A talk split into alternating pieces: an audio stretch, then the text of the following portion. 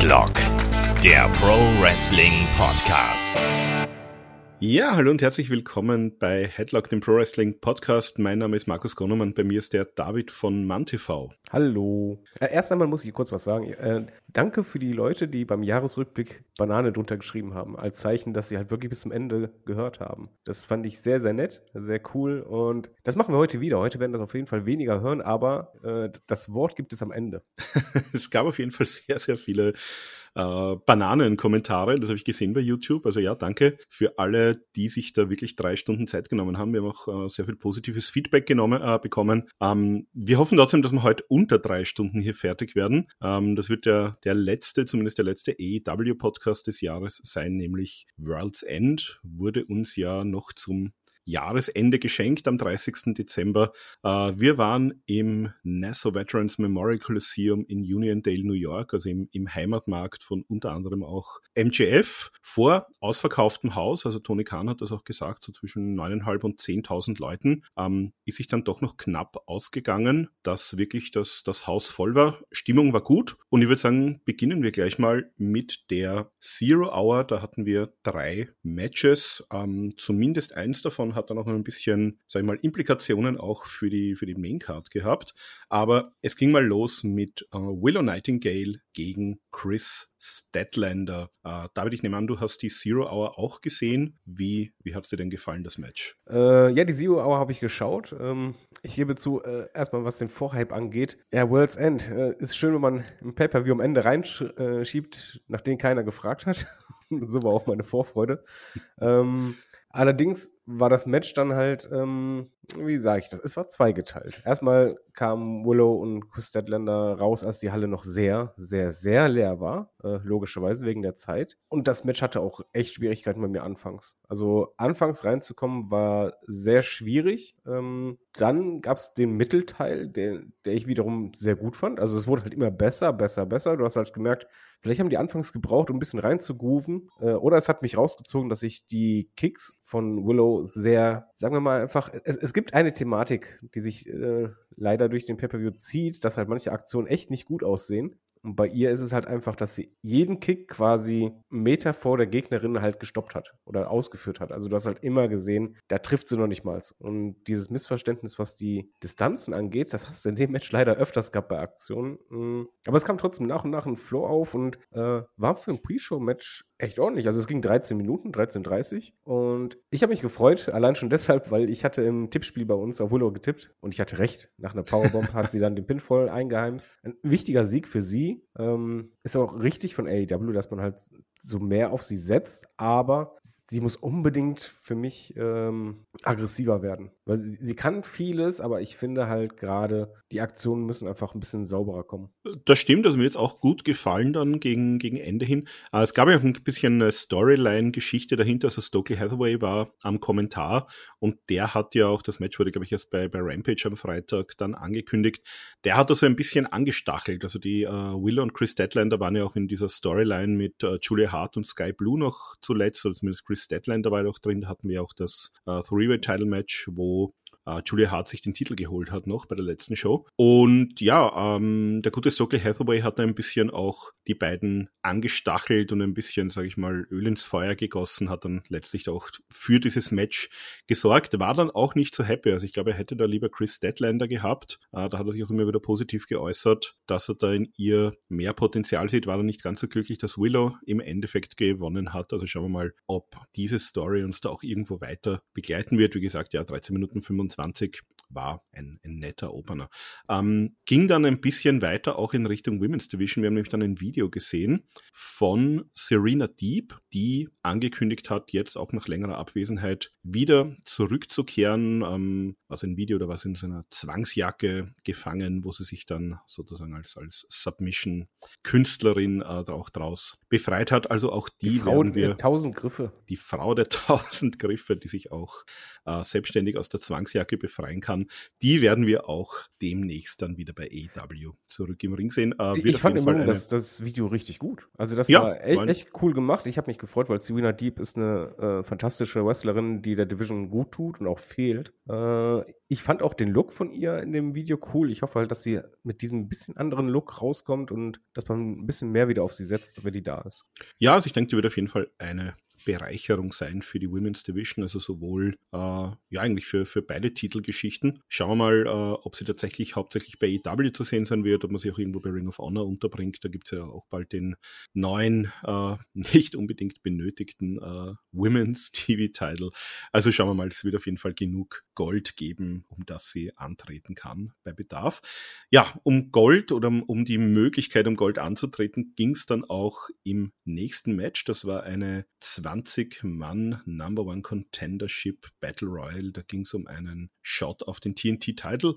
Ähm, ja, wir hatten zwei große Namen oder zwei große Personen, äh, nämlich Killswitch, den ehemaligen Luchasaurus und Lance Archer. Dann hatten wir noch, und das waren eigentlich auch so die, die zwei Namen, wo du dir gedacht hast, okay, die werden wahrscheinlich auch die größten Chancen haben, weil die anderen Namen äh, ja, waren eher so in der, in der Midcard angesiedelt. Das waren nämlich Serpentico, Dalton Castle, Johnny TV, Lee Johnson, Coolhead Ange, Alex Reynolds, John Silver, Kip Sabian, Brian Keith. Dann hatten wir noch drin Daddy Magic, Matt Menard, Christopher Daniels, Rocky Romero, äh, Darius Martin, Action Andretti, den Blade, den Butcher, Rocky Romero und Danhausen. Also das waren so die, die 20 Namen und ja, zu Beginn wurden gleich mal eben die, die erwähnten beiden Killswitch und Lance Archer unter Stühlen und äh, Tischen begraben außerhalb des Rings. Dann gab es ein bisschen einen, einen, Brawl mit den, mit den meisten der 20 Leuten noch und dann hat sich so in den Ring hinein verlagert. Ja, und dann sind mal so der, der Reihe nach ein paar Leute ausgeschieden. Also äh, Serpentico fliegt raus, äh, Dalton Castle, der als, als letzter auch rauskam, dem ich auch ein bisschen Chancen noch zumindest bis zum Ende zugerechnet habe, war schon der zweite. Uh, Johnny TV, Lee Johnson, Coolhand Ange, Alex Reynolds, John Silver, Kip Sabian, Brian Keith, alle mal eliminiert worden und dann kam mal das erste äh, ja, das erste Monster, der erste Godzilla unter dem Tisch hervor. Das war dann Lance Archer. Ähm, der hat auch mal ein bisschen aufgeräumt im Ring. Dann ging es weiter. Daddy Magic, Matt Menard, Christopher Daniels, Rocky Romero, alle raus. Und dann ist auch Killswitch zurückgekommen und da gab es mal die erste große Konfrontation zwischen Killswitch und Lance Archer hier. so viele Namen. Ähm, ja. Man muss dazu sagen, dass es halt eine Battle Royale war, die halt wirklich direkt losging. Also alle waren zeitgleich da. Und ähm, äh, es tut mir leid, ich muss das heute öfters sagen. Ich hatte ein bisschen Probleme mit dem Match. Und das lag einfach daran, als es losging, äh, das mit dem Big Man, dass man die halt begräbt, habe ich mitbekommen. Danach, in den nächsten fünf Minuten, habe ich, glaube ich, gar nichts mitbekommen, weil es einfach so chaotisch war. Und es war halt nicht so wie sonst bei Battle Worlds, dass du halt so ein ja, so ein Standoff hast und dann alles klar, du weißt, das ist die Geschichte, das ist die Geschichte, weil diese Geschichten, die habe ich mir halt selber suchen müssen. Es war halt ganz viel durcheinander. Irgendwann ja, die gab es auch nicht. Also das war halt wirklich eine, ja, das war halt echt so eine 0815 Battle Royale ohne irgendwelche, also jetzt nicht so wie im Royal Rumble, wo du auch irgendwelche Geschichten zwischen den Leuten erzählst, sondern war einfach so 20 Leute, die sonst nicht auf der Karte sind, ähm, ein, zwei Leute, wo du dir denkst, okay, die haben tatsächlich eine Chance und der Rest ist irgendwie so Füllmaterial. Ja, mein Problem war vor allen Dingen, dass, dass, du halt diese, diese Hoffnung hattest, weil ich hatte zum Beispiel zwischendrin Kip Sabian und Butcher Blade, ach, das ist vielleicht die Storyline und zwei Minuten später, Kip Sabian, Sabian fliegt raus dachte ich, okay, das ist, das, dann ist die Storyline weg. Dann so, ja, Denhausen, Beretta, ja, das ist die Storyline. Nee, ist es dann auch nicht. Äh, also du hattest halt immer wieder so einen kleinen Fingerzeig, aber auch Sachen, die du halt gar nicht mitbekommen hast. So Johnny TV hatte anfangs so eine Mini-Story zu Beginn, aber war dann auch sofort vorbei und das zog sich halt komplett durch. Ähm, auch bei den, bei den Big Men, das war halt auch nicht so, dass du halt Zeit hattest, so diesen großen Moment zu erleben, sondern Lance Archer kam rein, räumt auf und äh, dann ist aber wieder ein bisschen Piano, Killswitch kommt rein, dann weißt du, okay, die Big Men sind da. Dann hast du am Ende halt die größte Story, in Anführungszeichen, mit der Tatsache, dass Trent Beretta halt seinen Kollegen äh, Denhausen rauswirft. Oder einfach denkst, okay, wow, aber es geht ja um, um die Chance, also ist dann wahrscheinlich auch nichts im Nachgang. Ja, und am Ende gewinnt halt Killswitch, ehemaliger Luchasaurus, wo ich dann nur dachte, alles klar, ich weiß jetzt, wie das Match zwischen Christian und äh, Adam Copeland ausgeht. ich habe dann zu sagen ja, gesagt, ich habe richtig getippt beim TNT-Match. Also es war, ähm, als, als Killswitch dann rauskam, ich glaube, er kam als, als vorletzter oder als letzter raus, ähm, ja, habe ich mir gedacht, okay, also von den, von den Leuten, die ich da jetzt gesehen habe, ähm, also wenn nicht die große Überraschung kommt, dann wird das halt so eine Killswitch-Geschichte sein. Und da, also ich wusste nicht, wie der, wie der Main Event ausgeht, sondern ich dachte mir, okay, entweder gewinnt Copeland, dann hast du hier den, den klassischen Herausforderer, oder es gewinnt Christian Cage und du hast eben diesen, diesen Killswitch äh, Face-Turn, der sich schon angedeutet hat. Also, äh, wie gesagt, kommen wir später noch dazu, hat auf jeden Fall sich auch auf die Main-Card ausgewirkt. Ähm, also die Battle Match, Royale war nur Durchschnitt. Also das war. Also das Match kann man skippen, wenn ihr, wenn ihr sagt, ähm, das hat knappe, ähm, ja, also war, war ähnlich lang wie der, wie der Opener, 13 Minuten 50, aber diese Viertelstunde kann man sich tatsächlich sparen. Also da hat man, da hat man tatsächlich nichts verpasst, wenn man das Match sich nicht angesehen hat. Äh, bisschen mehr verpasst hat man, wenn man das nächste Match sich nicht anguckt. Das war unterhaltsam. Da ging es um den FTW-Title auch unter FTW Rules, also mehr oder weniger ein Street Fight bzw. Hardcore-Match zwischen dem Champion Hook und dem ja aktuellen Ring of Honor Pure Champion, aber der Titel ist nicht auf dem Spiel gestanden. Äh, Wheeler Utah. Das heißt, so die beiden, ja, die großen Kontraste der, der Street Fighter gegen den puren Wrestler, wobei die ja beide ein bisschen auch in die andere Richtung hinein schnuppern können. Also Hook gleich mal losgelegt hier mit ein paar Schlägen, mit einem Judo-Wurf. Äh, Wheeler Utah dann relativ schnell so ins Garbage-Element abgetaucht, im wahrsten Sinne des Wortes, hat sich eine Mülltonne geschnappt äh, von unter dem Ring. Dann gab es draußen ein bisschen einen Brawl hin und her, Hook in den Announcer-Table hineingeworfen worden. Äh, aber gleich wieder da gewesen, Wheeler wieder zurück in den Ring ähm, geworfen. Dann gab es einen Suplex. Wheeler hat sich dann zwischenzeitlich ein Stoppschild organisiert. Äh, ja, paar mehr Suplex, bisschen mehr mit der Mülltonne. Ähm, ja, dann gab es den, den ersten Versuch des Red Rums von Hook. Da ist aber Wheeler Utah mit ihm am Rücken nach hinten auch in eine Mülltonne hineingehüpft. Dann gab es den DDT auf Stoppschild und dann waren wir eigentlich schon Richtung Finish wieder unterwegs. Äh, ja, du sagst es, es war sehr unterhaltsam. Ähm, ich fand es okay. Ähm, erst einmal muss man sagen, vor dem Match hat Wheeler Utah eine Promo gehalten, was ich nicht so klug fand, weil das er dann quasi verzweifelt versucht hat, Heat zu ziehen, was nicht so super geklappt hat. Dann kam diese Torsirene aus äh, äh von den New York äh, Islanders oder Islanders. Ähm, da weißt du schon mehr als ich, weil ich, ich habe das, ich, ich habe zwar irgendwie einen, einen Sport-Connex vermutlich in meinem Kopf hergestellt, aber nachdem ich mit dem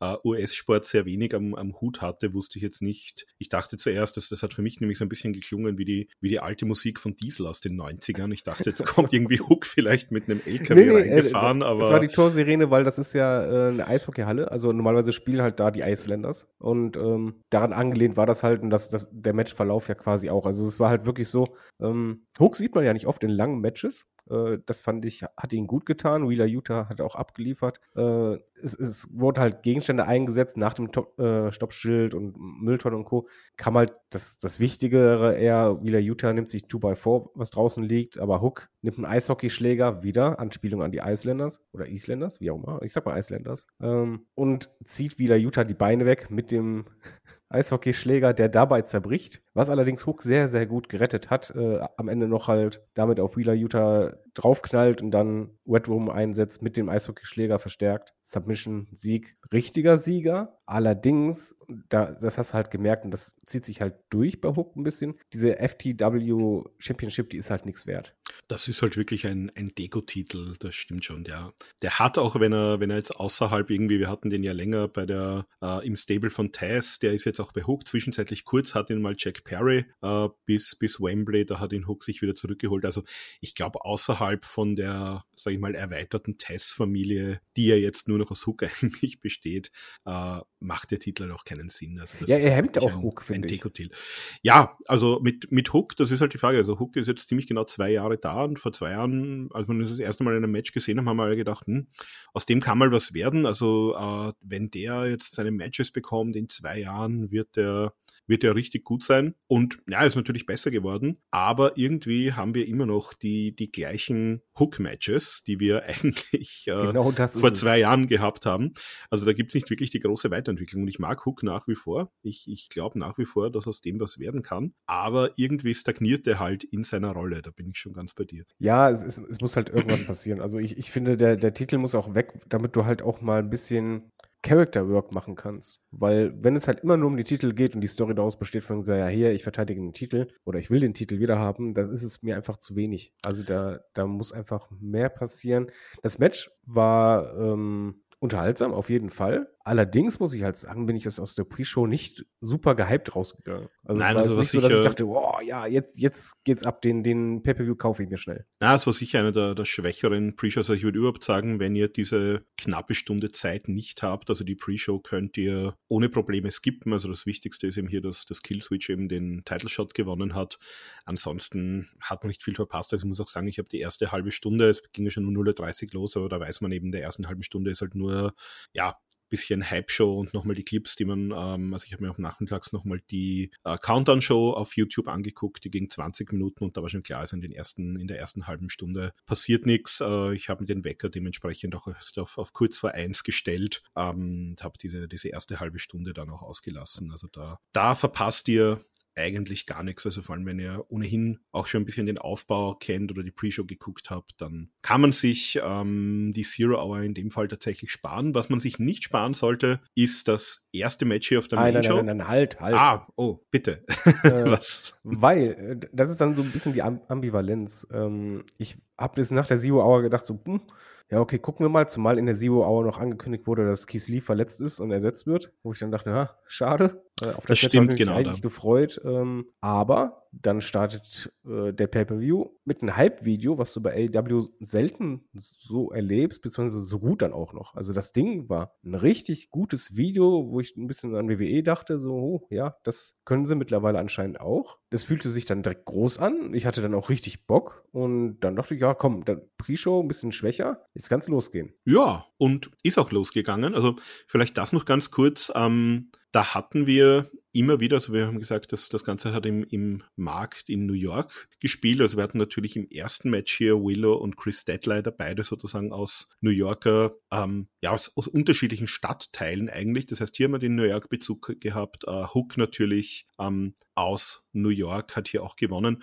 Und ja, dann, dann ist es losgegangen mit dem All-Star Eight-Man Tag Team Match, der sich sozusagen aus ja, Teilnehmern vom Continental Classic zusammengesetzt hat. Jetzt nicht äh, blauer gegen goldener Block, sondern bisschen durchgemischt. Also wir hatten hier den Blackpool Combat Club, nämlich Brian Danielson, Claudio Castagnoli gemeinsam mit Daniel Garcia, der ja auch aus New York kommt, und Mark Briscoe gegen Brody King, Jay White, Jay Lethal und Rouge. Also die ja alle acht im Continental Classic auch gestanden. Dann hat man natürlich das Finale später und zwei Personen, ja, waren hier in anderen Matches auch verwickelt. Da kommen wir später noch dazu. Ansonsten, also wir haben ja Und sieben Leute alle zwölf. Leute auf der Karte gehabt. Sorry? Sieben Leute hatten Entrance. Sieben Leute hatten eine Entrance, also es hat auch mal ein bisschen gedauert, bis alle am Ring waren.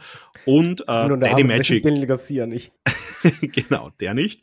Äh, Danny Magic war hier auch mit am Kommentar, hat ja auch noch eine kleine Rolle dann gespielt und ja, hat natürlich äh, vor allem auch immer ein bisschen auf die Vorzüge von Daniel Garcia hingewiesen. Ja, dann ging es mal los, ganz ordentlich mit Claudio und Rouge, die sich mal ja schön hier auf die Fresse gegeben haben und ein bisschen äh, Power Moves gezeigt haben. Und dann ging es weiter mit einem Match, das hier, also mit, mit einer Paarung, wo wir hoffentlich auch eine, eine Geschichte draus bekommen werden. Also das äh, paar so Geschichten wurden erzählt, nämlich Brian Danielson und Switchblade Jay White sind hier erstmals aufeinander getroffen. Und ja, haben da schon mal ein bisschen gezeigt, worauf wir uns vielleicht freuen können in nächster Zeit.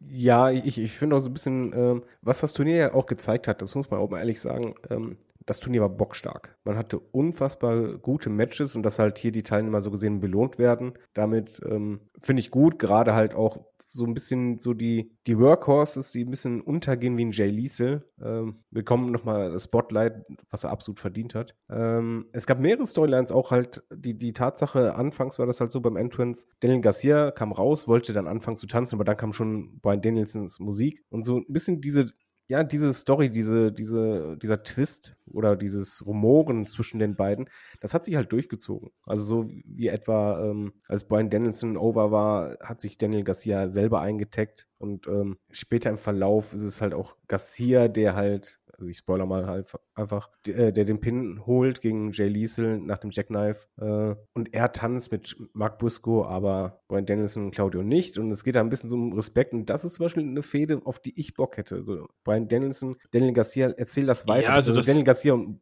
Blackpool Combat Club Ähm, genau, das hatten wir ja schon. Also es hat ja damals auch äh, Daniel Garcia, Brian Danielson besiegt hier mit dem äh, Sharpshooter, mit dem Scorpion Deathlock, beziehungsweise wie ihn er nennt, eben mit dem Dragon-Thema auch weil er damit eben den American Dragon bezwungen hat. Also da hatten wir immer, sage ich mal, auch so, so vielsagende Blicke ein bisschen, auch gegen Ende hin. Also ich glaube, das wird auch so eine Story sein, ähm, wo ich mir vorstellen kann, dass vielleicht ein Daniel Garcia ähm, von seiner Rolle als Entertainer hin zur Rolle des, des Wrestlers und diesen Konflikt haben wir ja bei ihm ja eigentlich schon seit er bei der JS war und eben mit äh, Danielson hier äh, seine Matches hatte. Also ich kann mir vorstellen, dass hier eine Storyline rauskommt. Ich, ich kann mir vorstellen, dass man aus äh, Danielson und Switchblade etwas macht.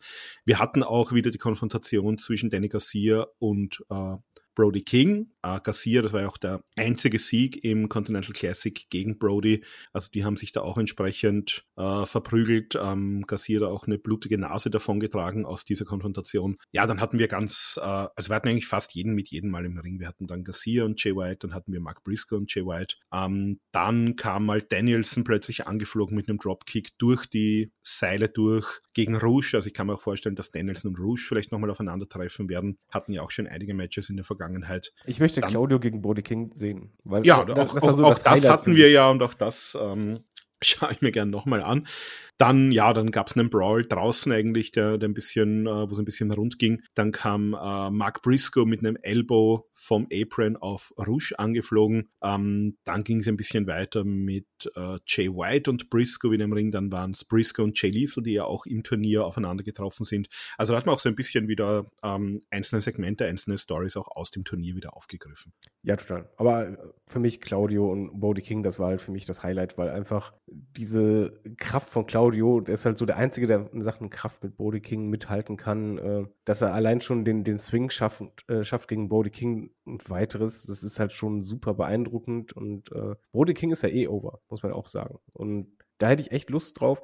Generell bei dem Match, was ich wirklich gut fand, ähm, du hattest halt, anfangs war es halt so ein bisschen Standard, so Wechsel, Wechsel, Wechsel, Wechsel. Die Heels konnten halt ein bisschen eine Isolation schaffen, aber die dauerte nicht zu lang. Ich mag das nicht, wenn diese Isolation ewig dauert, dass man halt einen Hopespot nach dem anderen setzt und irgendwann halt dieses, das überreizt. Das haben sie halt hier gar nicht gehabt, sondern es war halt, würde sagen so, die, die ersten acht, neun Minuten waren, wir halten uns an die Regeln und äh, ist so ein bisschen klassisch, aber jeder kann sich mal zeigen, hier die Konst Konstellation, die Konstellation. Und dann war irgendwann so AEW-mäßig, irgendeiner drückt einen Knopf und dann heißt es, komm, jetzt mal alles. Jetzt haben mal hier halt Party alle Match, genau.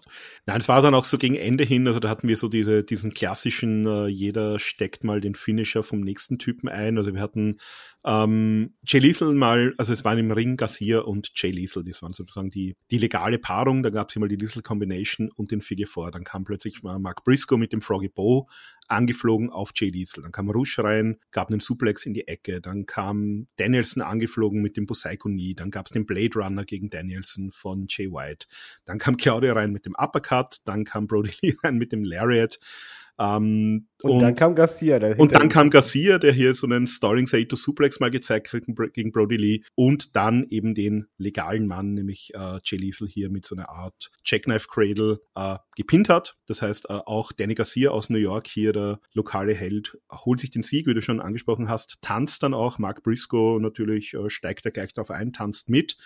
Und ja, Claudia und, und Danielson sind da nicht ganz happy. Also äh, gibt es ein paar verächtliche Blicke. Äh, Brody King übrigens, der ist ähm, mit Daddy Magic schon während des Matches mal kurz aneinander geraten, der im Kommentar war. Der hat ihm dann, das, das haben sie nur im Kommentar erwähnt, das äh, hat die Kamera gar nicht eingefangen, hat Brody King dann auch noch Daddy Magic offenbar eine verpasst. Das heißt, da wird es wahrscheinlich. Das will ich aber nicht. es wird halt wohl irgendein, äh, irgendein Match geben, noch vielleicht auch ein, ein Six-Man oder ein Tag-Team-Match. Ja, aber willst du ähm, das sehen? Also warum nicht? Das also House ich, ich finde, die Magic ist auch komplett körperlich außer Form, sondergleichen. Also, also der hat mittlerweile eine Plauze. Ich, ja, ich finde die super unterhaltsam, das kannst du schon machen. Nein, also ich denke, da wird es irgendein House of Black gegen äh, Daddy Magic und Cool Hand Ange und äh, Daniel Garcia geben. Und ich glaube, es wird halt irgendwie dazu führen, dass sich halt der Daniel Garcia dann mal von, von seinen Leuten entfremdet und äh, sich halt eher dem, dem BCC irgendwie zuwenden wird. Also ich, ich, ich nehme mal an, dass das so irgendeine Story äh, geben wird. Aber das ist auf jeden Fall mal, also wir haben, wir haben schon angekündigt, ich glaube bei Collision werden wir ja sehen, dass das ähm, Match, das es hier nicht auf die Karte geschafft hat, nämlich das House of Black gegen FTR. Ähm, das heißt, dieses House of Black ist jetzt mal beschäftigt, aber ich kann mir vorstellen, dass man in den nächsten Wochen da irgendein Tag Team, Six-Man, wie auch immer, machen wird. Also irgendwas, wo, wo Daniel Garcia irgendwie ein bisschen als, ja, äh, Galionsfigur hervorgeht. Prognostiziere ich hier mal. Ja, kann gut sein. Äh, das Match auf jeden Fall war, war gut. Ähm, äh, hatten wir vergessen zu erwähnen. Ich fand die Stage sehr cool. Das haben sie cool aufgebaut. Das hatte einen, einen eigenen Look, äh, wirkte groß, sah cool aus. Da hatte ich das dann, stimmt, ja. Hatte ich dann Bock. Äh, da gab es auch noch das schöne Hype-Video vom nächsten Match. Äh, Miro gegen Andrade. Und dann, ich nehme es vorweg, ging der Pay-Per-View bei mir steil nach unten. Na, steil nach unten würde ich nicht sagen. Ähm, das Problem bei diesem Match bei mir war, also im, im, Vorfeld war halt so die Frage, wer gewinnt hier. Also es ging um, um Miro gegen Andrade El Idolo. Da hatten wir ja auch die Vorgeschichte, also Andrade ja einer der von diesen, von diesen zwölf Leuten, ähm, die halt hier auch nicht im Eight-Man und nicht im Finale waren, also einer von den beiden, ähm, der hier ein, ein Singles-Match noch hatte aus dem Continental Classic kommend. Und da hatten wir ja die Storyline. Also CJ Perry hat ja hier äh, Andrade gemanagt, hat ihn sozusagen hier auch in der Storyline ins Turnier hineingebracht und ist immer wieder mal mit, mit ihrem Mann, mit Miro aneinander geraten, der ihr eben zu verstehen gegeben hat, naja, wird jetzt äh, Andrade hier verschonen. Also während er im Turnier ist, wird er ihm nichts tun, aber danach ist er sozusagen fällig.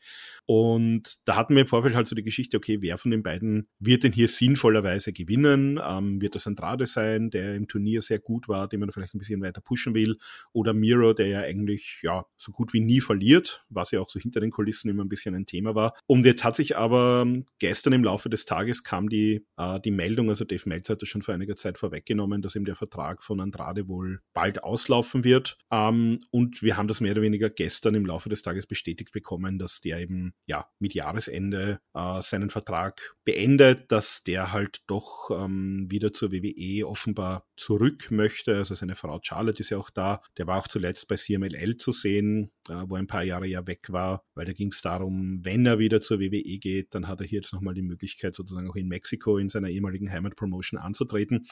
Und da war schon ein bisschen klar, dass wahrscheinlich hier nicht unbedingt mit einem, mit einem Sieg von Andrade zu rechnen sein wird. Und ja, also es äh, war dann doch ein ja, Match, das doch längere Zeit hin und her ging, gegenüber 15 Minuten. Ich bin ja mal kurz davon ausgegangen, nachdem auch Miro ihn sofort attackiert hat, ähm, dass das vielleicht sogar irgend so eine Art äh, Squash sein wird. Aber man hat dann doch, ja, 15 Minuten hin und her mit sage ich mal, ein, der, der weiterhin mir nicht ganz sicher schließenden Storyline zwischen Miro und CJ Perry äh, hat man hier diese Geschichte, wenn es denn eine Geschichte ist, weitererzählt. Ähm, das Match war okay, äh, war hart geführt, die haben sich ordentlich geprügelt, aber bin ein bisschen bei dir, also das hat mich jetzt nicht unglaublich aus den Socken gehaut. Ja, also mein Problem ist ein bisschen, das Hype-Video war cool. Ähm, die, die Story, ich finde die halt ganz cool dahingehend, weil das nicht so Standard war, von wegen, ja, äh, ich, ich kämpfe jetzt nicht gegen Andrade, weil ist meine Frau ihn managt, sondern es hat halt andere Gründe äh, und halt eben nicht dieses Kitschige, äh, diese Zwistigkeiten zwischen Miro und CJ Perry kann ich alles mitleben. Ähm, ja, ich kann Der Start war dann auch gut. Also das ist halt, bevor die Ringglocke läutet, Miro direkt auf Andrade einprügelt, der noch nicht mal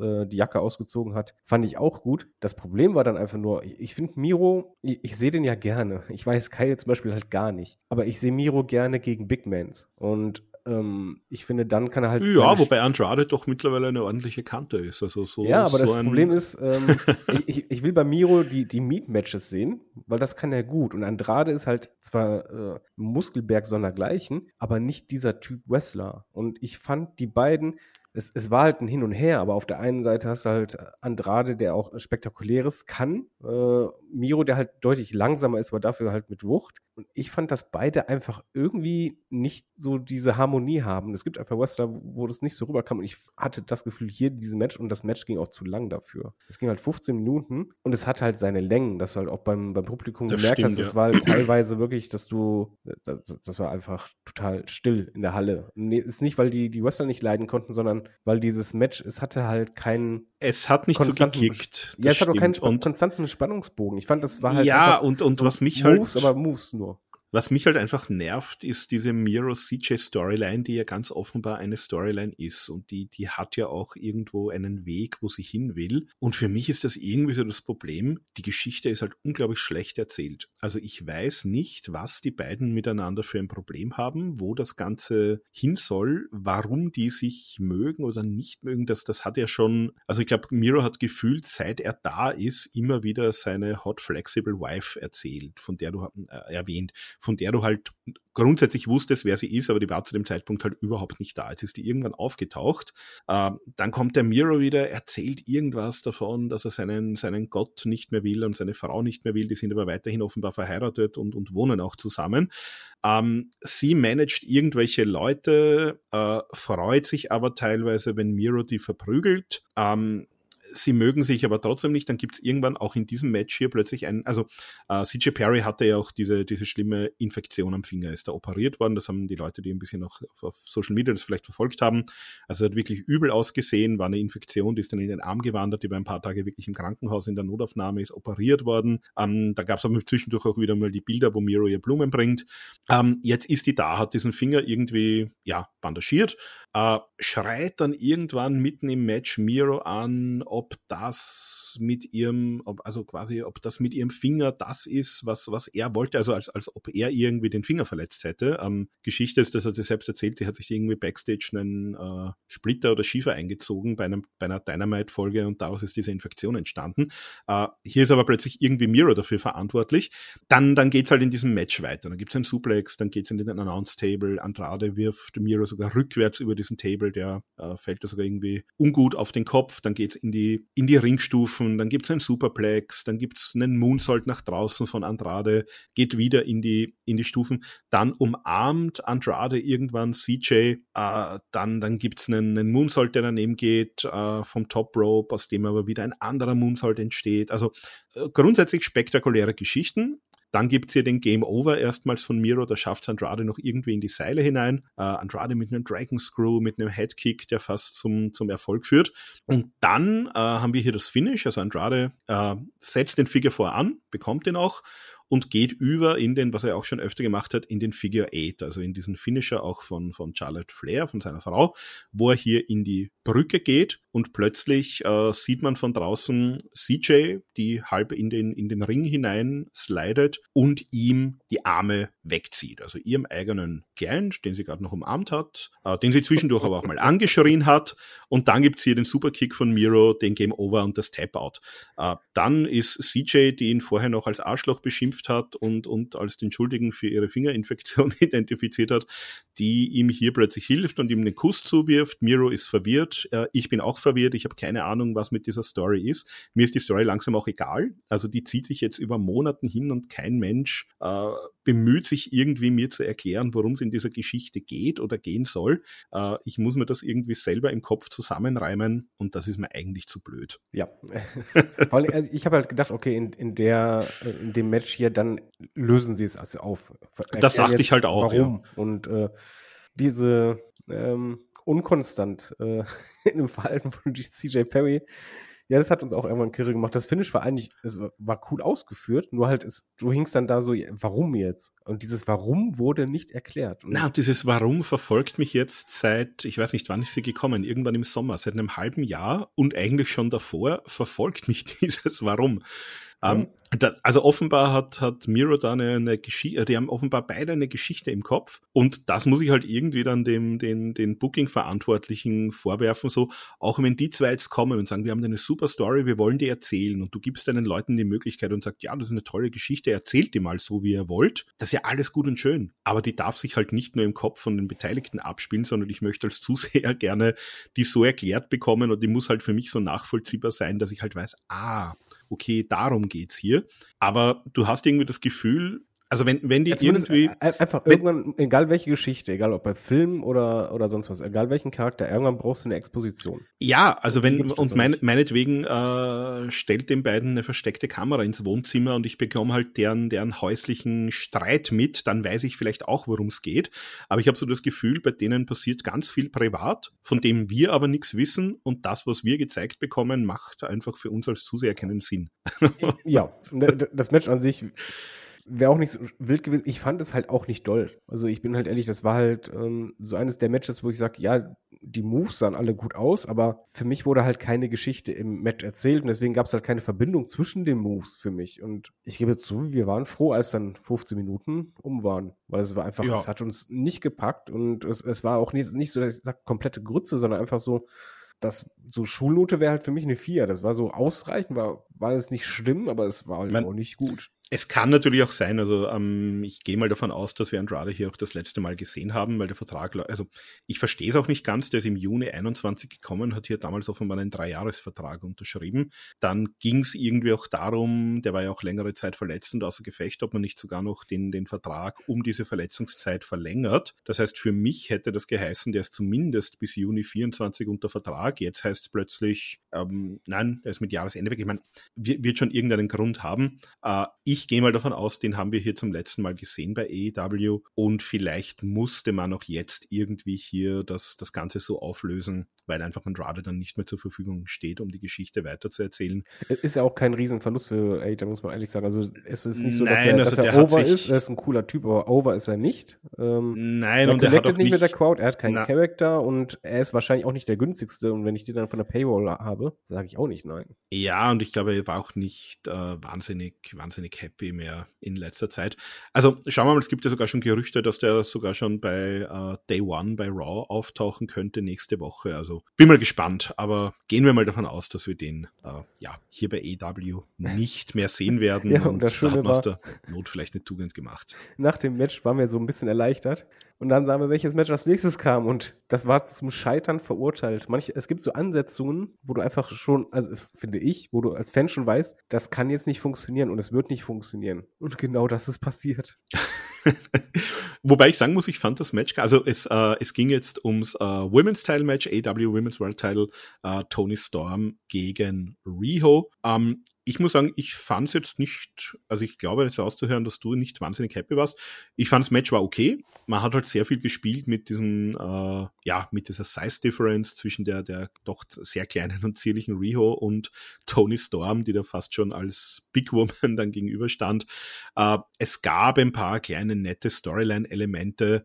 Ähm, Rio hat halt so ihren, ihren, ja, ihren schnellen Stil eingesetzt. Äh, Tony Storm hat eben, ja, versucht eben ihr die, die Basis irgendwie zu nehmen. Also dann sehr stark auch auf den, äh, den, den Rücken attackiert, teilweise auch die Beine. Und das war so ein bisschen die, die Geschichte. Also es war jetzt nichts Großartiges, aber ich fand im, im Rahmen dessen, was man hier gemacht hat, also es ging auch äh, knappe zwölf Minuten, hat man zumindest eine Geschichte erzählt. Äh, ich finde, Tony Storm wächst auch in ihren äh, Timeless Characters so weit hinein, dass das jetzt auch im, im Match besser rüberkommt als noch äh, bei, dem, bei dem ersten Match gegen Shida, als sie den Titel gewonnen hat. Da, da war das eher noch so irgendwie, glaube ich, ein Hindernis, dieses Gimmick. Jetzt muss ich sagen, langsam geht das in eine Richtung, wo es auch im Match für mich funktioniert. Aber äh, ich bin schon bei dir, also ich habe von beiden Leuten schon bessere Matches auch gesehen. Ja, also äh, mein Problem ist halt einfach, du hast eine Ansetzung, wo du schon weißt, da ist keine Spannung. Also noch nicht mal ein Hauch von Spannung, weil du einfach weißt, da, da, da wird nichts passieren. Gar nichts. Also da wird kein Titel wechseln. Niemals, nie im Leben. Also auch nicht mal so, ah, vielleicht ja doch, sondern nee. Und ähm, Tony Storm verbessert sich deutlich. Ich finde auch, bin ich komplett bei dir. Ich fand auch in dem Match hast du gesehen, dass sie ihr Gimmick immer mehr auch im Match überträgt. Sei es halt auch von, von den Moves oder halt, äh, wie sie sich darstellt. Das Problem war hier aber einfach Rio. Weil Rio hat halt durch ihre Statur ein bisschen das Problem, dass halt jeder Schlag, man, die kann mich damit auch 30 Mal schlagen, selbst ich würde dabei nicht umfallen. Also es sieht halt so sloppy aus und so kraftlos und Tony Storm ist halt eine der wenigen Wrestlerinnen, wo die Moves eigentlich sehr wuchtig aussehen können. Und dieser, dieser Kontrast war einfach ein Riesenproblem. Du hast es auch beim Publikum gemerkt. Das Publikum wollte involviert sein, konnte es aber nicht, weil es einfach keinerlei Story gibt. Dann hast du halt Rio, die ähm, akrobatisch und wrestlerisch echt super ist, aber sie ist halt keine Gefahr für Tony Storm und sie hat keinen Charakter. Und man hat es halt versucht auch aufzubauen. Also man hat, äh, muss sagen, das Beste am Match war wahrscheinlich wirklich die, ähm, das, das Video davor, also wo auch Tony Storm drüber spricht, so Rio war die, die erste, die den Women's Title damals gewonnen hat. Und man hat es auch ein bisschen versucht zu erzählen. Also äh, die hatten einmal ein Singles-Match, da hat Rio auch gewonnen. Das heißt, man hat das zumindest mal etabliert, die kann die grundsätzlich schlagen. Genau, aber es Und war in dem, das Video. Genau, und im Video ging es halt darum, äh, dass Tony Storm hier erzählt hat, also was ist der Unterschied zwischen der ersten und der besten. Und die erste etabliert das natürlich und steht in den Geschichtsbüchern, aber die beste, die macht halt ihre, ihre Leistung eigentlich obsolet und sie ist natürlich die beste und Rio ist die erste. Und ja, das hat man natürlich ein bisschen erzählt. Also die, die unterhaltsamsten Spots ähm, waren hier noch mit Luther. Ähm, da gab es ziemlich zu Beginn, was da hat Rio, da war der Tony Storm war draußen, Rio ist hier vom Apron nach draußen gesprungen. Äh, Luther ist ja dazwischen gegangen, hat sie aufgefangen und hat sie dann sozusagen Tony Storm in die Hand gedrückt, die dann hier sie weiter attackiert. Er hat es ein bisschen zu bunt getrieben, dann irgendwann hat er ähm, bei einem Texas Cloverleaf ähm, versucht, dass das, also äh, Tony hatte der Rio im Texas Cloverleaf und Luther hat das Seil weggezogen, als Rio es nehmen wollte. Das hat dann dazu geführt, dass Tony den Griff lösen musste und Luther wurde hier auch der Halle verwiesen. Und ja, dann ging es natürlich weiter mit ein paar Hopespots. Also ähm, Rio durfte sogar mal aus dem Storm Zero rauskicken, hat er noch mit einem Flash Cradle irgendwie versucht, den Sieg zu holen. Dann gab's noch äh, eine Hip Attack, die da daneben gegangen ist noch davor. Und ja, im Endeffekt hat Tony Storm mit so einem ziemlich brutalen ja, so eine Art Reverse DDT über ihren eigenen Rücken drüber dann sich den Sieg geholt. Mariah May kam dann noch raus mit einem Eimer. Ähm, dachte man zuerst ist Champagner drin, waren aber dann Rosenblüten, mit denen hier Tony Storm entsprechend, ja, der Ring dekoriert wurde. Und ja, es wird irgendwann mal wahrscheinlich auf ein Mariah May gegen Tony Storm Match hinauslaufen in den nächsten Monaten, denke ich mal. Und bis dahin muss man halt irgendwie für, für Tony eine Beschäftigung finden. Ja, und so fühlt es sich leider an. Also ich, ich, hier bin ich halt wieder dabei. Ich kann den beiden keinen Vorwurf machen, nur halt ist, vor dem Fernseher fand ich es halt anstrengend, einfach weil du halt wusstest, wie es ausgeht und du eigentlich nur gewartet hast, von, okay, das passiert dann, zeig mir das Finish und gut ist und die, die Spannung fehlt halt total. Und ich fand auch, dass die beiden sind nicht die Paarung, die halt und andersrum, Rhea ist nicht die Gegnerin, die eine Tony Storm braucht. Äh, bei Mariah May bin ich mir nur unschlüssig, weil das Problem ist, dass ihr Charakter momentan in eine Richtung geht, der bei der Crowd schon nicht ankommt, weil das halt sehr dieses, äh, wie soll ich sagen, so WWE-Diva-Zeit, Tussihaftes, äh, ähm, das kann sehr schnell sehr nervig sein. Das hast du halt schon bei Dynamite gemerkt, bei der Ankündigung von, ja, mein erstes Match hier in der ersten Dynamite-Folge 2024 und im Publikum einfach nur so, ja, ist uns egal. Das ist ein gefährlicher Weg, den man einschlägt. Ähm, Tony Storm braucht auf jeden Fall eine andere Gegnerin, eine, eine härtere Gegnerin, einen schönen Kontrast und vor allen Dingen Gegnerin mit Charakter. Ja, ich glaube, das ist, das ist aber das Problem. Ich glaube, die, die, die Leute, die wirklich so die interessanteren Charakter haben im Moment, die sind eigentlich alles so im Bereich des TBS-Titles. Also das ist eine Julia Hart, eine äh, Sky Blue, vielleicht auch eine Chris Deadlander und eine Willow Nightingale, die da auch äh, in dem Bereich tätig sind und jetzt bleibt dir halt äh, relativ wenig über. Du hast halt noch Saraya und Ruby Soho hier, äh, du hast noch Shida, aber das Match hatten wir schon und ja, Britt Baker ist offenbar verletzt, also von der wird nichts. Äh, ja, aber Serena Deep kommt halt wieder. Also Serena Deep kommt halt die wieder. Die würde ich genau. sofort nehmen, aber ist einfach, Tony Storm, die macht aus ihrem Gimmick echt viel und das muss man einfach sagen, Hut ab, auch wie die das Genau, aber es Ring fehlt halt ein bisschen so gerade die, die passende Gegnerin. Ja, das, das total und äh, es, es tut mir leid, heute bin ich mal der Meckerkopf. Ähm, aber es, kommt, also es ist ja auch Thunder Rosa wieder da, also vielleicht, und die haben ja auch noch eine, eine unaufgelöste Geschichte, also ich kann mir vorstellen, dass man vielleicht in diese Richtung jetzt mal gehen wird. Wir haben jetzt bis März ja Zeit, bis zum nächsten Pay-Per-View, also ich kann mir vorstellen, dass man vielleicht jetzt mal, äh, und Thunder Rosa ist wieder neu, die war jetzt über ein Jahr weg, ähm, also vielleicht, ähm, das hat noch dann bei der, bei der Pressekonferenz kurz, ähm, ging es kurz auch um dieses Thunderstorm-Team, das die ja hatten ähm, vor einem Jahr oder für über einem Jahr. Also ich kann mir vorstellen, dass vielleicht äh, mal in die Richtung was mit Tony Storm auch machen wird. Ja, ich bin mal gespannt, was man beim, beim nächsten Wrestler vorhat, weil es geht um meinen Wrestler des Jahres. Ah, wir, hatten, wir hatten aber dazwischen noch äh, ein kurzes Segment, das sollte man nicht unterschlagen. Ähm, da war Lexi Nair mit Dante Martin backstage, ähm, da haben sie auch über Six-Man-Match gesprochen und ja, Orange Cassidy ist da mal wieder ins Bild gewandert und hat gesagt, ja, okay, dann kriegst hier einen International Title Shot. Äh, den hat er zwar gar nicht verlangt, aber jetzt hat er ihn bekommen. Hat sich auch sehr gefreut darüber, der gute Dante Martin. Und das werden wir bei Dynamite sehen. Und dann gab es auch noch ähm, gegen am, am Ende des letzten Matches eine kurze ähm, Kondolenzbekundung, nämlich äh, Killer Khan und der also der war über 70, das war eine ja, Legende in, in Japan und auch in der WWF in den frühen 80er Jahren, späten 70ern, frühen 80ern. Und der noch sehr junge äh, Independent Wrestler aus England, äh, Matt Kurt, ist auch kürzlich verstorben, also die sind auch nochmal hier erwähnt worden. Und jetzt, äh, genau, ging es weiter mit Swerve Strickland, eben nicht gegen Keith Lee. Also das Match steht unter keinem guten Stern, da haben jetzt über ein Jahr drauf gewartet, das soll es jetzt hier endlich geben, das große Singles-Match. Keith Lee allerdings ähm, verletzt, äh, hat keine ärztliche Freigabe bekommen und wurde jetzt hier ersetzt durch Dustin Rhodes. Ja, bei der Ansage, äh, dass diese An Ansetzung halt gemacht wurde, hatte ich natürlich Bauchschmerzen, habe mir allerdings nur gedacht, beziehungsweise ich habe es auch direkt Sarah gesagt, nochmal, Dustin Rhodes ist eine sichere Nummer. Mit, mit dem kannst du immer noch ein gutes Match raushauen und ich habe eigentlich nur zwei Wünsche gehabt. Entweder Nummer eins, lass Swerve Dustin zerstören. Lass dieses Momentum auf keinen Fall verschwinden und lass ihn einfach richtig zerstören, sondergleichen, dass er total badass rüberkommt. Oder Nummer zwei, lass es ein längeres Match sein, was halt richtig emotional ist und hin und her geht und er gewinnt dieses richtig gute Match. So, ich habe nichts von beiden bekommen. Und ja, du äh, hast, du hast, Problem ist, du hast eigentlich beide Ansätze bekommen, aber nicht so, wie es wie es gewünscht genau, war. Genau, also dieses, dieses Match war ein Wechselbad der Gefühle für mich, weil es fing halt so an, Surf kommt raus, Surf ist over wie sonst was, ne? Und das zu Recht, weil mein Wrestler des Jahres. Und das ist, das ist ein Typ, der ist in meinem Herzen drin, das mit Recht. Und ich hoffe, ich habe so sehr gehofft, ey, 2024 ist das Jahr von Swerve. Ich möchte Swerve gegen MJF sehen. Das wäre eine Titelfehde. Da hätte ich so Bock drauf. Das würde ihm so gut tun. Das war meine, meine Hoffnung halt eigentlich fürs nächste Jahr. So, dann geht es halt los. Swerve kommt raus. Die Crowd ist heiß wie sonst was. Das Ding äh, kommt raus und Swerve attackiert ihn. Bevor irgendwas losgeht, bevor er überhaupt in den Ring kommt, er attackiert ihn. Er, er haut ihn in die Absperrung, in die Ringtreppe. Und dann Ziegelstein unter das Bein von Rhodes, direkt unterm Knöchel. Er springt drauf. Stein geht kaputt, Knöchel geht kaputt. Dusty Rhodes ist hinüber. Und du denkst dir, okay, war halt kein Match, war ein Engel und fertig die Geschichte. Genau, vor allem, weil es halt richtig, also die, die Crowd ist ausgerastet.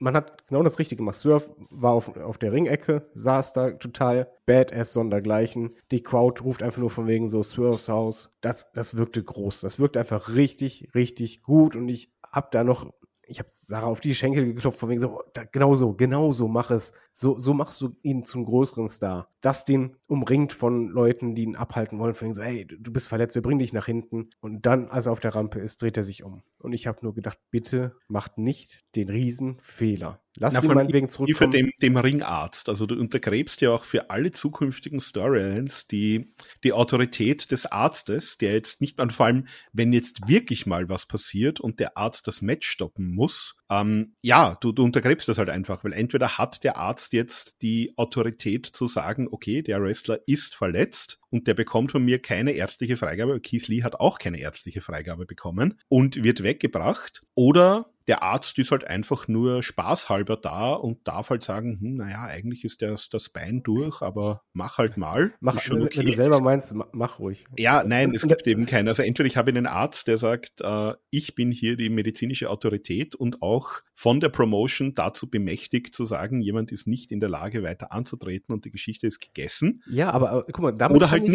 Ja, also ich, ich, ich, kann damit sogar noch leben. Also äh, ganz ehrlich, da bin ich halt zu sehr Wrestling-Fan, ich habe zu viel unlogische Sachen erlebt. Damit kann ich noch leben. Rhodes kommt zurück in den Ring, kann kaum stehen, sagt Leute die Glocke. Okay, mein Gedankengang war, alles klar, dann da gibt es halt doch ein Match in Anführungszeichen, aber Swerve wird ihn zerstören. Mach ihn, mach ihn richtig platt. Zeig deine Dominanz und zeig einfach deine genau. Wut, dass du nicht das Match kriegst, was du hattest. Aber es war ich, auch so die erste. Ich hake noch, sogar noch mal ganz kurz ein, weil äh, auch ein Tony Khan hat jetzt äh, zuletzt gesagt, nach dem Continental Classic, weil das auch recht gut in den Ratings angekommen ist, äh, ja, wir haben da gesehen, das ist so eine sportliche Präsentation und da wollen wir eigentlich auch wieder hin. Das kommt bei den Leuten offenbar an. Und jetzt überlege ich mir mal, äh, der ist auch Chef von einer Footballmannschaft, von einem Fußballclub. Auch da gibt's Ärzte. Und wenn sich da ein Typ irgendwie das Bein bricht im Spiel, dann kann der hundertmal sagen, ich möchte aber weiterlaufen. Der sagt der Arzt, nein, du gehst vom Feld und die Geschichte ist fertig. Ja, aber, also wenn man hier die sportliche Präsentation haben will, dann habe ich einen Arzt und der Arzt sagt, finish, fertig, aus, ja, final alle, Dankeschön, Wiederschauen. Also ich, ich verstehe das, aber ich kann halt damit leben, weil, weil ich ja, ja, dachte, klar.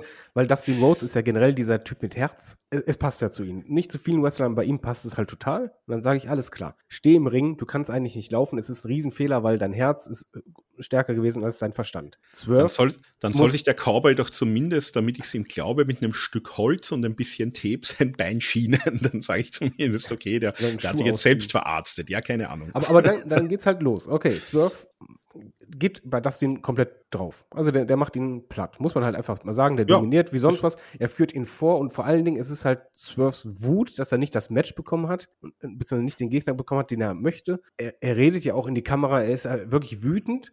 Bis dahin alles gut. Ich habe äh, gedacht, alles klar, mach das so zwei, drei Minuten und, und Swerve halt immer mehr mit diesen, äh, ich arbeite mit, arbeite mit der Kamera und ich sag äh, nach dem Motto, Keith Lee, das, das passiert auch dir. Alles super. Und dann kriege ich die Krise und ich, kann nicht verstehen, warum man das so bookt. Das ist halt ein älterer Wrestler. Swerve ist absolut im Momentum drin, sondergleichen. Rhodes hat ein kaputtes, äh, kaputtes Bein, kaputter Knöchel durch einen Ziegelstein, der kaputt gegangen ist. Und er kriegt die Möglichkeit, zurückzukommen. Genau, also nicht nur durch den Ziegelstein, sondern eins, eins der ersten Aktionen im Match war dann auch noch, dass äh, sein Bein so im Seil war und er auch noch einen, einen Dropkick mit vollem Karacho gegen das Bein bekommt. Also das Bein muss eigentlich durch sein. Ge genau, da das, geht gar nichts mehr. Und dann kommt ein Dustin Rhodes, wie gesagt, halt ein, ein älterer Wrestler, der echt super ist, aber er ist auch eher so ein Undercarder. Kommt gegen einen Swerve Strickland zurück. Ein einbeiniger Dustin Rhodes. Und er wird immer stärker. Und ich habe die Krise bekommen. Wir saßen auf der Couch, wir haben nur gesagt, das, das könnt ihr nicht so bucken. Und dann war es halt im Endeffekt ein, ein richtiges Match für ein paar Minuten. Was so Na, vor allem dieses, dieses Bein darf. war dann auch äh, so weit okay. Also wenn der, wenn der komplett einbeinig wrestelt, äh, lasse ich es mir auch noch irgendwie einreden. Okay, dann kriegt er noch seine Hopspots, aber der kann plötzlich das Bein belasten. Der schafft's hier, ähm, dann gab's ihm, da, da waren sie am Turnbuckle, dann hat er mit einem Headbutt mal Swerve runtergeworfen. Dann kann er mit dem kaputten Bein einen Crossbody äh, springen.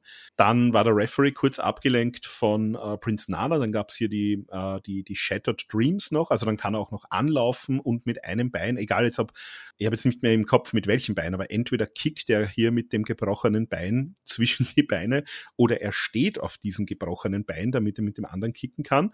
Dann gibt's auch einen Piledriver, dann gibt's auch einen Crossroads für den Two-Count. Damit ist, er- ist, ist die sehr, sehr gut aussah. der, der, der, der toll aussah, aber äh, mit einem komplett kaputten Bein äh, und, und das muss ich einem Dustin Rhodes halt mit äh, über 50 vorwerfen. Äh, von dem erwarte ich mir halt, dass der diese, diese Verletzung halt dann zumindest wirklich, wirklich gut verkauft. Ja, vor allem Ähm, sieht Swerve dadurch halt richtig schlecht aus. Überlegt man, Swerve, der halt im Turnier kurz davor war, ins Finale zu kommen, der echt momentan auf, eine, auf, auf einen aufsteigenden Ast sondergleichen ist, ist kurz vor der Niederlage von einem Kerl, der halt nur ein einen Bein hat. Das, das kannst du nicht machen. Und der fast doppelt so alt ist wie er. ja, und es Also auch wenn es eine, eine Legende ist, aber der ist auch bei EW jetzt nicht als solche etabliert. Also der hatte natürlich seine guten Matches, ist aber mehr oder weniger jetzt hier und das auch nur äh, eher in den B- und C-Shows ähm, so ein bisschen der Sidekick von Keith Lee gewesen im, im letzten Jahr. Also hatte er auch nur eine Handvoll von Matches. Ich meine, ist schon klar, das ist halt hier jetzt wirklich eine Notlösung gewesen. Ähm, da hat man gesagt, okay, dann nehmen wir hier Dustin Rhodes. Aber Ja, aber dann nimm doch die. Also man- Lösung, die du angefach, angefangen hast. Ja. Du hast ja damit angefangen, genau das zu machen. Swerve, dieser absolute Badass, dominanter Kerl sondergleichen, der halt mittlerweile auch arrogant ist, weil er halt auch zu anderen ja sagt, siehe Dynamite, von wegen so, ey, ich bin besser als ihr und ich, ich, ich bin noch nicht am Ende meiner Reise. Dann lass ihn zerstören. Der Anfang war so gut und dann dieser Mittelteil, wir sind ausgerastet. Das war so frustrierend, weil dadurch halt Swerve so schlecht aussah. Und das kannst du halt eigentlich nicht bringen. Natürlich gewinnt er am Ende nach dem Swerve Stomp, der wie immer toll aussieht, aber dass überhaupt Swerve in Gefahr kommt, das, ja, also das schwächt ihn total. Also du hättest eigentlich, man, das, die, die, die Endsequenz war ja wieder gut und die hättest du eigentlich sofort zu Beginn des Matches bringen können. Ich, meine, ich verstehe schon, man wollte den Fans halt hier natürlich auch was bieten. Das Match, wenn ich es komplett isoliert betrachte, war ja auch nicht schlecht. Das war ja wrestlerisch gut gemacht. Ähm, Im Endeffekt, also ja, nach dem Crossroads gab es einen Two-Count, dann kam Swerve zurück mit einem Flatliner, mit einem äh, Single-Leg Boston Crab, also auch da wieder mal Die wir das, sehr äh, oft heute gesehen haben. den wir auch oft gesehen haben, auch hier mal das äh, Bein wieder in äh, Mitleidenschaft gezogen und dann, ja, hier der, der alte Cowboy, der es nochmal wissen will, also Dustin hier auf den Knien, nennt ihn auch äh, deutlich hörbar einen Motherfucker, zeigt ihm hier den, den äh, doppelten Mittelfinger, spuckt ihm sogar ins Gesicht.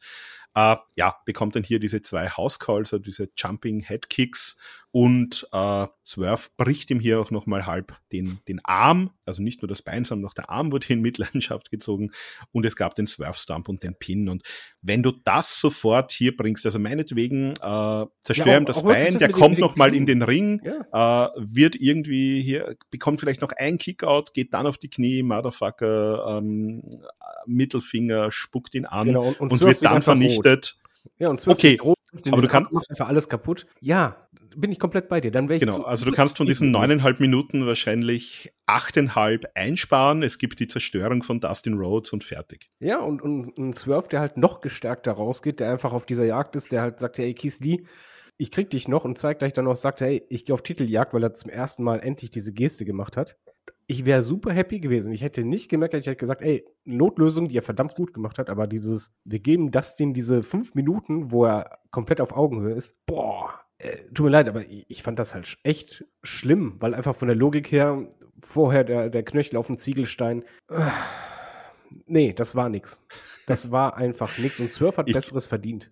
Ja, ich glaube, man kann sich halt wirklich darauf einigen, es war eine absolute Notlösung. Also es war ja Keith Lee wirklich noch, der war ja vor Ort, der hat ja auch äh, wirklich dann kurz vor dem Match diese Freigabe nicht bekommen. Das heißt, ich schätze auch mal, Dustin Rhodes war wahrscheinlich auch nochmal so das, das nächstbeste, was du irgendwie noch da hattest. Also vielleicht hättest du noch einen, einen, weiß ich nicht, Christopher Daniels oder sowas, irgendjemanden aus der Battle Royale äh, bringen können. Aber du darfst es so nicht bucken. Du darfst es halt so nicht bucken, genau. Du hast halt wirklich dann diese, diese Vernichtung bucken müssen, aber ich glaube, man hat halt irgendwie versucht, das zu machen. Man hat wahrscheinlich schon die, die Show war wahrscheinlich schon fertig getimed. Man hat irgendwie zehn Minuten noch eingeplant für das Match Match und wollte halt irgendwie auch diese zehn Minuten füllen. Ich, ich glaube mal, dass das irgendwie daraus entstanden da ist. Da gibt es zwölf einfach das Mikrofon fünf Minuten, lass ihn reden. Genau. So, äh, es, es, es war echt schwierig. Also wir gingen danach ziemlich bedoppelt raus und ja, ich nehme es dir wieder vorweg, es tut mir leid. Danach wurde es nicht wirklich viel besser für mich. Ja, danach hatten wir ähm, das also auch wieder ein Match, das eigentlich verletzungsbedingt so gar nicht hätte stattfinden sollen. Eigentlich hätten wir hier sehen sollen ähm, Chris Jericho und Kenny Omega gegen Big Bill und Ricky Starks um die Tag Team Titel. Kenny Omega ja hier jetzt mit äh, Diverticulitis außer Gefecht. Und jetzt hat man hier bei Dynamite eben den Turn von Sammy Guevara gegen die Don Callis Family eingeleitet, hat jetzt noch Darby Allen und Sting äh, den beiden mit an die Seite gestellt. Also wir haben jetzt sozusagen hier das erste und vielleicht auch einzige Mal, wo die beiden ja, alten WCW-Haudegen, Chris Jericho und Sting, äh, gemeinsam hier in einem Team waren. Also ähm, und, und auf der anderen Seite gab es auch nochmal eine Änderung, weil eigentlich hätte ich hier Kyle Fletcher äh, für die Don Kellys Family antreten sollen. Das wurde jetzt auch kurzfristig noch auf Konosuke Takeshita äh, geändert. Also wir hatten hier auf jeden Fall Jericho, Sammy Guevara, Darby Allen und Sting gegen Takeshita, Powerhouse Hobbs, Big Bill und Ricky Starks. Ähm, Im Kommentar Tess auch noch darauf angesprochen worden, äh, Ricky Starks und Hobbs waren ja auch mal Teil vom Team Tess, hatten ja da auch ihre Probleme. Äh, die konnten sie da offenbar so weit ausräumen, dass die hier ja, koexistieren konnten in diesem Eight-Man-Tag. Und ja, das war so ein bisschen ein Best-of-Nostalgie-Match mit zwischendurch halt ja, guten, modernen Wrestling-Elementen von den Leuten, die es halt können. Ja, es ist eigentlich gut zusammengefasst. Es war für mich leider ein Match ohne große Bedeutung ähm, und ein Match, was nicht immer Spaß gemacht hat zu sehen, was aber nicht an allen Wrestlern lag, weil ich finde halt viele Wrestler haben ähm, gut abgeliefert, haben coole Moves gezeigt, ähm, aber es ist halt das Problem bei diesem Match war zum Beispiel, Darby Allen wird isoliert und das dauert und dauert, dauerte mir zu lang. Und dann hast du halt das Problem, sagen wir, ein Chris Jericho, der im Übrigen ausgebucht wurde, da gehen wir später drauf ein, ähm, hat manchmal Matches, wo er vom Timing her nicht mehr alles so perfekt hinkriegt. Oder wo er mal ein bisschen unsauber wirkt. Und dann hast du das Ding, der auch nicht mehr der Jüngste ist. Und wenn du beide im Ring hast, dann fällt es dir leider halt wie mit Scheinwerfern auf, dass halt die beiden haben reihenweise Timing verpasst oder einen Move nicht sauber ausgeführt. Das Ding wusste zwar nicht ganz, was der nächste, was das nächste Segment ist. Und das hat dem Match nicht gut getan. Das hat halt ähm, der, der, der Crowd auch nicht gut getan. Dabei gab es halt immer wieder coole Spots, die halt wirklich Bock gemacht haben. Also es war halt so ein bisschen, äh, es fühlte sich für mich an wie so ein Weekly-Match, wo ich dann auch nicht mecker, aber das war halt ein Pay-per-View und am Ende, ja, Sammy äh, gewinnt gegen Starks, was ich halt auch nicht so klug finde, weil Bill, Big Bill und Ricky Starks immer noch Tag Team Champions. Ja, wobei das ähm, haben sie ja schon angekündigt, dass ihm jetzt hier mal ähm, äh, Sammy Guevara gemeinsam mit Chris Jericho hier den, den gewonnenen Tag Team Title Shot einlösen wird. Das heißt, du hast hier zumindest mal den, den Challenger der einen der Champions pinned. Also das hat für mich zumindest Sinn gemacht, äh, wenn es dann in dieses Tag Team Titelmatch hineingeht. Aber ja, es war so eine Mischung aus, aus Party-Match und Nostalgie-Match eigentlich. Also wir hatten hier einerseits natürlich Sting, der hier sehr viel von seinen Moves nochmal zeigen kann. Es gab die Stinger-Splashes. Ähm, wir hatten dann noch so eine, ein kurzes Segment mit Jericho und Sting gemeinsam. Das war aber auch eins, was du angesprochen hast. Da haben sie beide einen Stinger-Splash gezeigt, aber haben da irgendwie gefühlt eine halbe Minute vorher sich darüber unterhalten, wie sie es Auch später mit, der, äh, dann, mit dem ähm, Sharpshooter und dem der Walls of Jericho da auch das Timing komplett versemmelt. Genau, aber das, das war halt, das war halt ein cooler Spot, wo du sagst, die beiden alten, über 50-jährigen Legenden, die sich jetzt seit WCW-Tagen kennen, beide hier mit ihrem Move. Also das, den, den, den Hintergrund äh, habe ich schon verstanden und dazwischen hast du halt einfach Leute wie Sammy Guevara, wie Darby Allen, Ricky Starks, Powerhouse Hobbs, Takeshita, die halt einfach zeigen können, was sie da können, die auch abliefern miteinander. Also wir hatten zum Beispiel einen, einen coolen Spot, wo ähm, ja, ähm, wer war's denn? Powerhouse Hobbs gegen Jericho, der ihn hier auch mit dem World Strongest Slam äh, ja, geslammt hat, das Ganze dann nochmal zeigen wollte, dann kam Darby Allen mit so einer Art Springboard, Coffin Drop äh, gegen den Rücken von Jericho, also sozusagen dann beide umgeworfen. Dann hat Cash da ein paar äh, coole Suplexes zeigen dürfen. Das, ähm, das war auch sein Spot, der ein bisschen ja daneben ging. Da gab es so dieses äh, Running Knee von Takeshi dagegen Sting. Beim zweiten Mal hat er das dann abgefangen, aber jetzt auch nicht hundertprozentig sauber. Dann gab es hier mal einen Scorpion Deathlock. Dann stand plötzlich Don Callis mit dem Baseballschläger im Ring, äh, wurde dann aber von, von Jericho ja ver verjagt. Ähm, ja, also es war ein nettes Match. Ähm, Sammy am Schluss dann den Rochambeau nochmal gekontert mit dem äh, GTH und dann eben mit dem Shooting Star Press hier Ricky Starks gepinnt. Äh, Sting macht dann nochmal seine Runde um den Ring. Es ist auch der äh, Superman Vladimir, der ja in New York wohnt, äh, in der ersten Reihe, bekommt auch nochmal eine Umarmung von Sting. Es war halt so eine Geschichte. Also man hat das halt sehr, sehr kurzfristig jetzt bei Dynamite, oder ich glaube, man weiß gar nicht, ob es nicht erst bei, bei Rampage wirklich bestätigt wurde, das Match. Man hat halt auch wieder ein bisschen verpasst zu sagen hier, dass der letzte Auftritt von Sting im New Yorker Markt wahrscheinlich, ähm, also generell bei, bei Sting, man macht das jetzt beim das Retirement Match, das baut man ganz gut auf, dass da wirklich im März Schluss sein wird. Aber diese ganzen Chancen zu sagen, hier nochmal die letzte Chance, Ding zu sehen im jeweiligen Markt, wo eben äh, die Shows stattfinden, das geht für mich irgendwie sehr, sehr stark unter. Also da könnte man, glaube ich, wesentlich mehr draus machen. Ähm, ja, ansonsten, glaube ich, haben wir alles gesagt zu dem Match. Also ein bisschen die Mixed Bag, äh, bisschen Nostalgie, bisschen cooles Wrestling, aber alles halt sehr zusammengewürfelt und ohne irgendwie ein, ein großes Ganzes so im Blick zu haben. Ja, das zusammengewürfelt trifft das ganz gut. Also die, das Match war, war unterhaltsam. Es war für mich ein bisschen zu chaotisch manchmal, weil ich halt nicht diesen roten Faden fand. Ähm, die Ansetzung war sehr kurzfristig äh, und da fand ich es halt auch ein bisschen schade, dass du halt nicht sagst, wie du es richtig bemerkst, das Ding, der ist halt jetzt kurz davor weg zu sein. Das ist das letzte Mal, dass es irgendwie so vielleicht Teil einer, einer Story ganz kurz ist, als man einfach bei Dynamite ein bisschen Background reinbringt, warum gerade jetzt die und jetzt nochmal New York. Ja, vor allem, also du hast jetzt Sting ist, ist äh, eine der Geschichten, die zwar da sind, aber die meiner Meinung nach nicht so groß im Vordergrund stehen, ist, Sting hat, seit er hier bei AW ist, kein einziges Mal verloren. Und jetzt geht er hier im März sozusagen in, in Rente. Und wenn man jetzt zumindest hier sagt, ähm, okay, Sting und dann gibt es eine kurze Promo von den, von den Vieren, das kann ja durchaus, meinetwegen ist das bei Rampage oder so erst, dass man halt wirklich sagt, ähm, das Ziel ist jetzt hier Sting zu besiegen. Wir wollen Sting zerstören, wir wollen Sting pinnen, wir wollen nicht, dass die Legende Sting hier ohne Sieg ähm, aus der Liga rausgeht. Ja, oder mach dann, die, dann mach die Stipulation. Eine kleine Geschichte. Du, du kannst ja mit einer Stipulation kann. arbeiten. Sag doch einfach, wenn euer Team verliert, war das das letzte Match von Sting. Weil dann kann Sting seinen Plan ja, ist dann Ja, das ist dann schon ein bisschen diese, diese alte, äh, was man bei gemacht hat, die Ric Flair Storyline, sozusagen, wenn er verliert, war Genau, das. nur dass in dem Falle er nicht gepinnt werden muss, sondern halt auch ein anderer. Und dann mach ja. einfach, dass du ein bisschen Drama hast, ein bisschen roter Faden, weil der fehlte mir halt einfach leider in diesem Match. Zusätzlich ja, also man hat das halt, man, man hat das halt sehr aufgehangen an dieser Sammy Guevara gegen Don Kellys Family Turn und dann hat man halt irgendwie mehr oder weniger künstlich noch hinten dran äh, Darby Allen und Sting und Big Bill und Ricky Starks dran geklipst. Ähm, ja, finde ich auch, hätte man ein bisschen schöner erzählen können, den Hintergrund. Ja, war halt auch so ein bisschen ein, ein Match, das aus der Not heraus geboren war. Und dann hatten wir ähm, ja, das, das nächste Spooky-Match. AW TBS-Title, Julia Hart verteidigt hier oder hat hier ein Match gegen Abaddon. Ähm, das Ganze ist unter House Rules, also House of Black Rules mit keine äh, Disqualifikation im Seil, 20 Count und was hat Abaddon sich hier als Special Stipulation als Herausforderin ausgesucht? Äh, es ist legal, in diesem Match zu beißen, weil warum auch nicht? Ja, ähm, ich will nicht der Meckerkopf sein.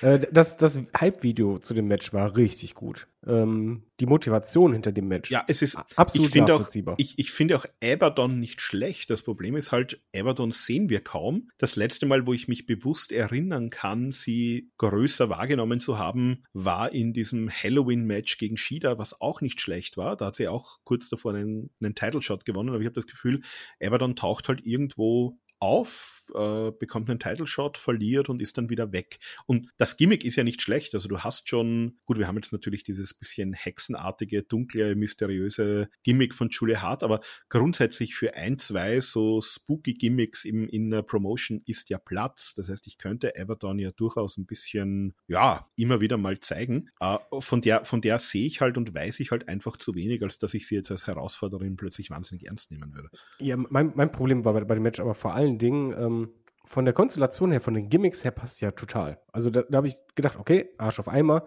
Auch der Aufbau fand ich echt nicht schlecht. Das Problem bei mir war einfach nur, Abaddon hat halt ein cooles Gimmick. Ähm, Im Ring finde ich sie nicht so doll, bin ich halt ehrlich. Äh, da ist es so sehr durchschnittlich. Aber in dem Match spielte das Gimmick keine Rolle. Und das fand ich halt total ähm, verschenktes Potenzial. Dass Na, auch das Beißen nicht. Also wenn die schon die ganze Zeit irgendwie Leute beißt, würde ich es ja verstehen, zu sagen, oh, jetzt hier darf sie sogar legal zubeißen. Genau, und dann macht Aber es ist halt so, mit der Blutkapsel, okay, sie darf halt beißen. Weil, ja, lass mit, ja. mit der Blutkapsel irgendwie in den Hals beißen oder einen Arm oder sonst was dass so irgendwie ein bisschen dieses Gimmick da ist und oder lass sie halt in, in diesem Match total als ja, Zombie äh, auftreten, dass halt nach jedem Treffer, die einfach wieder wie so, wie so Undertaker-like hat sie einmal ein Match gemacht, äh, sich wieder hochdrückt. Aber es gab halt in diesem Match, also vor der Ringglocke, alles klar, das ist spooky, gab es auch die Chance. Die Leute hatten ja auch Bock. Dann ging das Match los und Abaddon war halt komplett normal. Es war ein absolut normales Match. Und das Problem ist dann einfach, Julia Hart ist ja, die hat sich unfassbar verbessert. Sie hat auch richtig dieses Star-Appeal, kommt immer mehr raus. Sie, sie lebt ihr Gimmick, ähm, aber sie ist halt immer noch jung und braucht halt dann auch immer noch so eine, ein Pendant, wo das, das Match dann halt auch wirklich fluppt. Und ich fand halt, hier hat das gar nicht gefluppt. Abaddon ist halt für mich nur eine durchschnittliche Wrestlerin mit einem sehr coolen Gimmick und Look. Aber dann überdeckt genau das und mach aus diesem Match, mit diesen House Rules, mach daraus ein reines Story-Match. Mach wirklich dieses Zombie, Zombie, Zombie, Zombie und auf der anderen Seite so dieses äh, Mystery-Hexen-like äh, Gimmick von Julia Hart und dann am besten noch äh, Sky Blue. Mach am besten noch mit, mit der Mist irgendwas, dass er rumgespuckt wird und dadurch halt äh, Zombie-mäßig dann weniger Mist geht. als Zombie-Killer. Ja, irgendwas, aber mach halt, gib mir, gib mir Story.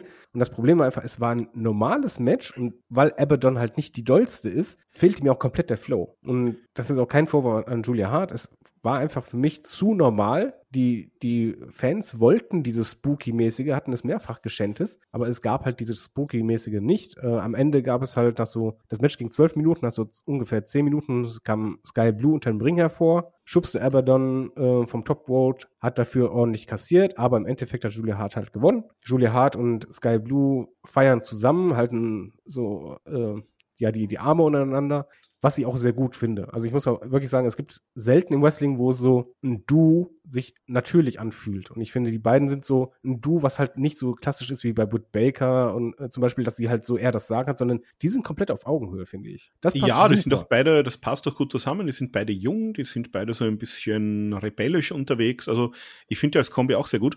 Ähm, das Match war halt auch ein bisschen, also es war, es war auch nicht schlecht aber es war halt auch so ein bisschen hin und her. Also es war auch nicht so, dass ich jetzt irgendwie sagen würde, äh, Abaddon ist hier das Monster und wird erst wirklich am Schluss und durch den Eingriff auch besiegt, sondern äh, Julia Hart hat ja auch immer wieder legitime Chancen, äh, hat irgendwann nochmal Heartless angesetzt. Zweimal gibt's auch diesen Spot, wo wirklich gebissen wird. Und ja, dann war eben äh, Abaddon steht eben hier im Turnbuckle, beißt sozusagen Julia Hart, dann kommt eben hier Sky Blue, wirft sie runter.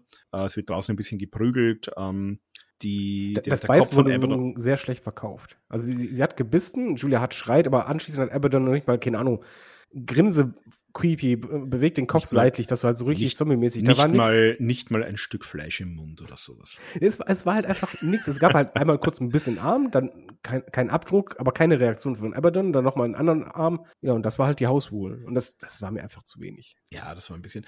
Im Endeffekt Julia dann mit dem Moonsault, der, der schön aussieht, aber halt auch komplett daneben ging, weil sie ist eigentlich auf den Beinen gelandet und dann nach vorne gefallen für den Pin. Also die hat eigentlich beim, beim Moonsault überhaupt nicht berührt. Ähm, ja, sei es drum, ähm, Match ist vorbei, Sky Blue und Julia Hart hier äh, weiterhin als Duo etabliert. Schauen wir mal, ob man mit Abaddon irgendwie ein bisschen mehr macht oder jetzt wieder verschwindet von oh, unserem Bildschirm. nicht, das Match war echt nicht gut von ihr. Und ja, schauen wir mal, wie es hier mit, äh, mit Julia Hart auch weitergeht. Aber jetzt, äh, würde ich sagen, ging's steil bergauf mit Jetzt den letzten 50-jährigen Matches. Jetzt kommen die, die alten Männer, die zeigen, wie es gemacht wird. Äh, AWTNT Title, No Disqualification. Ähm, Christian Cage als Champion gegen Adam Copeland. Kommt, uh, Christian Cage kommt hier raus mit Nick und uh, Shayna Wayne, also der Mutter von Nick Wayne. Und uh, ja, Adam Copeland kommt hier raus mit seiner Gear vom WrestleMania Match gegen Mick Foley. Also da wussten wussten wir schon, das war ja dieser ja ziemlich legendäre Street Fight damals ähm, der auch wirklich nochmal Edge damals Adam Copeland als Main Eventer zementiert hat, also in Anlehnung an dieses äh, ja brutale Match, wo es ja auch äh, Flammen und Co. gab als kleine Vorschau, also auch das haben wir hier äh, im Endeffekt gesehen. Äh, und gleich mal als Christian rauskam, gab es gleich mal an der Rampe eine Attacke, äh, gleich mal Ringside in den Announce Table hinein, äh, Christian mit den Knien voran in die Ringstufen, dann weiter in in die Crowd hinein, dort einen Brawl hinauf in die, in die Ränge. Nick Wayne kommt dann auch nochmal, wird, äh, beziehungsweise attackiert hier, äh, wird aber auch gleich mal entsprechend aus dem Weg geräumt und dann das erste spektakuläre Ding des über 50-jährigen Adam Copeland. Er klettert hier nochmal einen Rang höher und springt mal runter auf Christian Cage und Nick Wayne. Ja, da gab es auch die This is Awesome Chance und das zu Recht, weil das Ding startete sofort äh, mit dem Feuerwerk und Copeland super aggressiv und, und verbissen, der es halt, ja, Cage so richtig zeigen möchte. Es ging dann wieder zurück nach unten und äh, da es No DQ ist, heißt es auch mal, ey, gibt's auch ein paar Waffen. Es kam alles zum Einsatz, was irgendwie da war, was man halt kennt. Äh, Stühle, Kendo-Sticks, ähm, TLC wurde irgendwann geschändet und dann, eigentlich dachtest du, ja, alles klar, wir wissen doch alle, was passiert. Ja, eine Leiter kam raus, äh, es wurden Tische aufgebaut. Ähm, und was ich sehr mochte, war einfach diese Verbissenheit von Copeland, der krass muskulös aussah in dem Outfit. Äh, und Christian Cage natürlich die, dieser fiese Typ, der halt nicht nur einen normalen Low Blow macht, sondern er nimmt einen Low Blow, macht den mit einem Stuhl. Das genau, also sehr, sehr schön war es gab zuvor noch ähm, Edge hier mit einem Spear, wollte er in die Ecke zeigen, Christian aus dem Weg, gibt hier noch ein bisschen Schwung mit. Edge kracht hier in den Ringpost ähm, blutet dann auch ein bisschen vom, vom Kopf, also beziehungsweise ich glaube, das war nach dem nächsten Spot dann draußen. Genau, nach, nach dem nächsten und, Spot. Genau, und dann gab es ihm zum Beispiel was, das habe ich so auch noch nicht äh, in der Form gesehen. Da hat äh, Christian Cage einen Stuhl aufgebaut, aber halt, also wirklich aufgebaut, ähm, hat den, ja, äh, Copeland in den Nacken eigentlich hineingestellt mit dieser Querstrebe zwischen den Hinterbeinen und hat sich dann auf den Stuhl draufgesetzt und hier einen Boston Crab gezeigt, wo sozusagen hier auch nochmal der Stuhl dann in den, in den Nacken und in den Rücken hineindrückt von, von Edge. Äh, Copeland hier aber kann sich befreien aus aus eigener Kraft, powert er sich heraus, holt sich einen Candlestick. Dann hast du gesagt, äh, gab die Leiter, ein Slingshot in die Leiter hinein.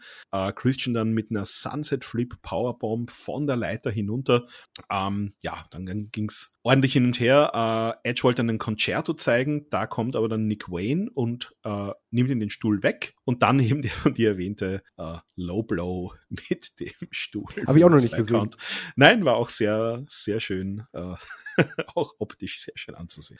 Äh, generell haben ja beide kein bisschen zurückgehalten. Also äh, die sind 50, müssen nichts machen, aber die haben halt bei keinem Move zurückgezogen, sondern komplett durchgeballert, auch zum Beispiel als dann der, der Tisch in der Ringecke aufgebaut wird und Copeland äh, Cage einfach mal durchspiert, sondergleichen. Und ihm vorher noch einen Stuhl ins Gesicht äh, wirft. Genau, einfach wirft komplett nochmal, ich glaube sogar zweimal. Und dann das Bier und der war richtig, richtig. Und das wäre wär hier auch schon das Finish gewesen, aber Shayna Wayne zieht hier den Referee aus dem Ring raus während dem Count. Das heißt, äh, rettet hier nochmal den, den Titel. Äh, dann kommt äh, Nick Wayne mit einem Beltshot von hinten und zeigt dann auch den Wayne's World nach draußen, also äh, Adam Copeland draußen am Ringboden.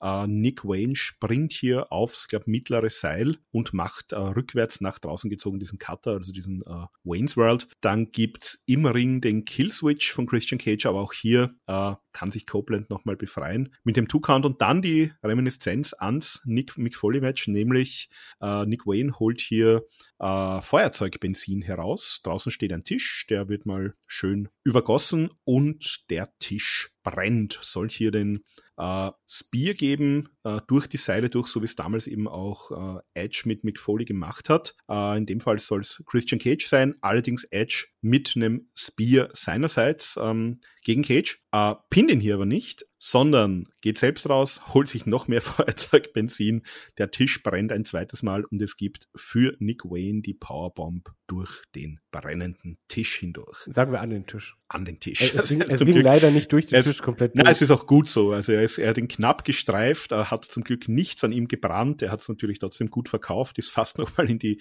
in die Leiter, die hier auf der Rampe lag, nochmal reinge, äh, reingekracht. Also äh, für mich spektakulär genug, es muss kein junger Mann brennen, damit ich das Match gut finde. Das war auch so gut. Ähm, ja, Cage will hier ähm, den äh, Beltshot zeigen, also äh, Edge natürlich kurz abgelenkt, wieder zurück in den Ring. Es soll hier äh, eine übergezogen bekommen mit dem Titelgürtel, allerdings äh, ja wie wir schon bei dem letzten, bei der letzten Konfrontation zwischen den beiden gesehen haben. Äh, Edge hier einfach ganz cool, gibt einen Tritt zwischen die Beine und Edge zeigt hier selbst den Killswitch, den Finisher von Christian Cage und pinnt hier Christian Cage, holt sich sozusagen hier den TNT-Title. Äh, Musik spielt, er posiert mit dem Gürtel und wir denken schon, okay, Adam Copeland hier neuer Champion. Wird es dann irgendwann mal das Match gegen Killswitch bzw. den Luchasaurus geben, der Nein, jetzt das hat keiner gedacht. Title Shot. das hat keiner gedacht. Ich dachte, das sehen wir bei Dynamite oder Collision.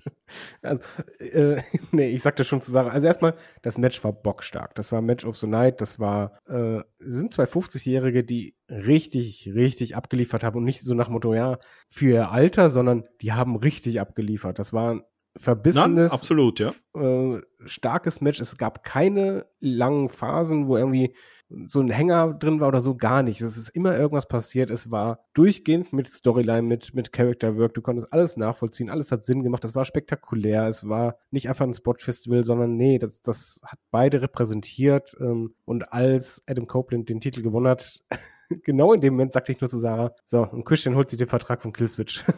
in dem Moment taucht hinten ja, das, Killswitch das auf. hat man, äh, oder ich habe es nicht mitbekommen, ähm, weiß nicht, ob das du mitbekommen hast, es hat für mich, also für mich hieß es, der bekommt, der Gewinner bekommt einen Titelshot, nicht, das ist so eine Art Money in the Bank, wo er ihn jederzeit einlösen kann. Also genau, ist das, an mir einfach vorbeigegangen, aber nein, nein, das war das wurde nicht hier gesagt. das Szenario. Also es also wurde nur gesagt, bekommt einen Title-Shot, wir haben halt gedacht, alles klar, die Story geht weiter, Christian nimmt, den, äh, nimmt diesen Vertrag von Killswitch und sagt, ich löse den ein und wir haben halt gedacht, okay, dann ein paar Wochen gibt's dann halt dieses Rückmatch. Genau, also dann habt ihr es eh auch so, weil ich, äh, was passiert ist, Killswitch äh, steht plötzlich hier im Ring, es gibt diesen äh, Rabbit Lariat von hinten, es gibt einen Chokeslam, es gibt einen zweiten Chokeslam auf den, äh, auf einen Stuhl und Killswitch will hier den Vertrag einlösen, möchte hier direkt äh, pinnen und dann ist genau das, was, was ihr eben prognostiziert habt, also Christian äh, steht plötzlich neben ihm, zwingt ihn quasi dazu, den Vertrag an ihn abzugeben, unterschreibt den auch noch direkt im Ring.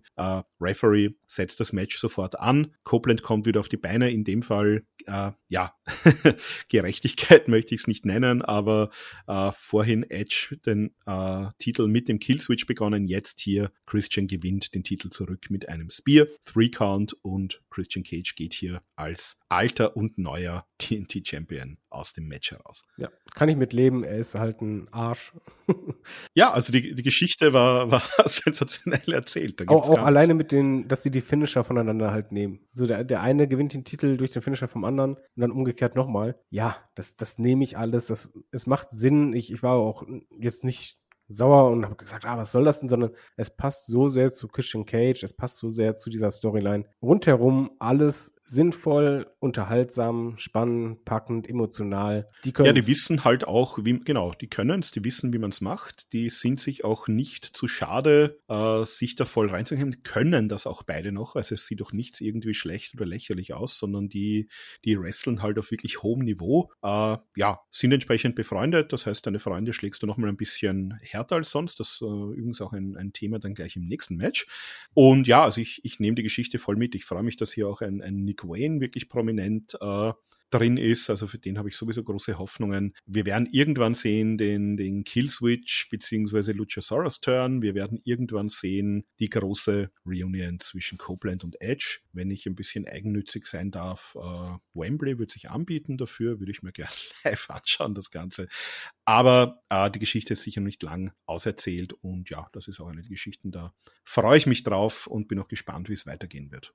Also ich glaube, so die Geschichte, die man ein bisschen, die man ein bisschen erzählen muss, ist auch, oder äh, wo es wahrscheinlich darauf hinauslaufen wird, ist, dass Adam Copeland hier einfach als, als Einzelperson ohne eigene Leute halt chancenlos ist gegen dieses Dreiergespann. Das heißt, äh, schauen wir mal, wer sich vielleicht auch noch hier einem Adam Copeland anschließen kann in den nächsten Wochen und Monaten. Ja, viel, viel möglich, viel Spannung, äh, viel Vorfreude. Hatte ich beim nächsten Match nicht unbedingt. es, es, es, tut mir leid. Einfach li liegt daran, dass Triple Crown Championship Turnier, ein bisschen Continental Classic, das war richtig gut. Es waren wirklich unfassbar gute Matches dabei. Ähm, bei Dynamite waren wir sehr enttäuscht, genauso wie die Crowd, dass halt Swerve das Ding nicht gemacht hat, dass er nicht im Finale ist, sondern John Moxley. Äh, und dann hatten wir schon Bauchschmerzen so, ist nicht Moxley gegen Kingston, weil es würde Sinn machen. Also Eddie Kingston hat beide Titel, die er hatte, aufs Spiel das gesetzt. Also für mich war das von Anfang an das Ding, wo ich gesagt habe, das möchte ich im Finale eigentlich sehen. Das ist diese nie aufgelöste Geschichte zwischen Moxley und Kingston. Kingston, der hier seine Titel aufs Spiel setzt. Kingston, der alte All Japan-Fan aus den 90ern. Also wer, wenn nicht er, soll hier um eine Triple Crown antreten. Für ja, mich war das, das das perfekte Match. Das, das Problem war einfach nur, ähm, dass Moxley auf der anderen Seite war. Weil eigentlich das, die eine Liga also es waren ja zwei Ligen, muss man einfach mal so sagen.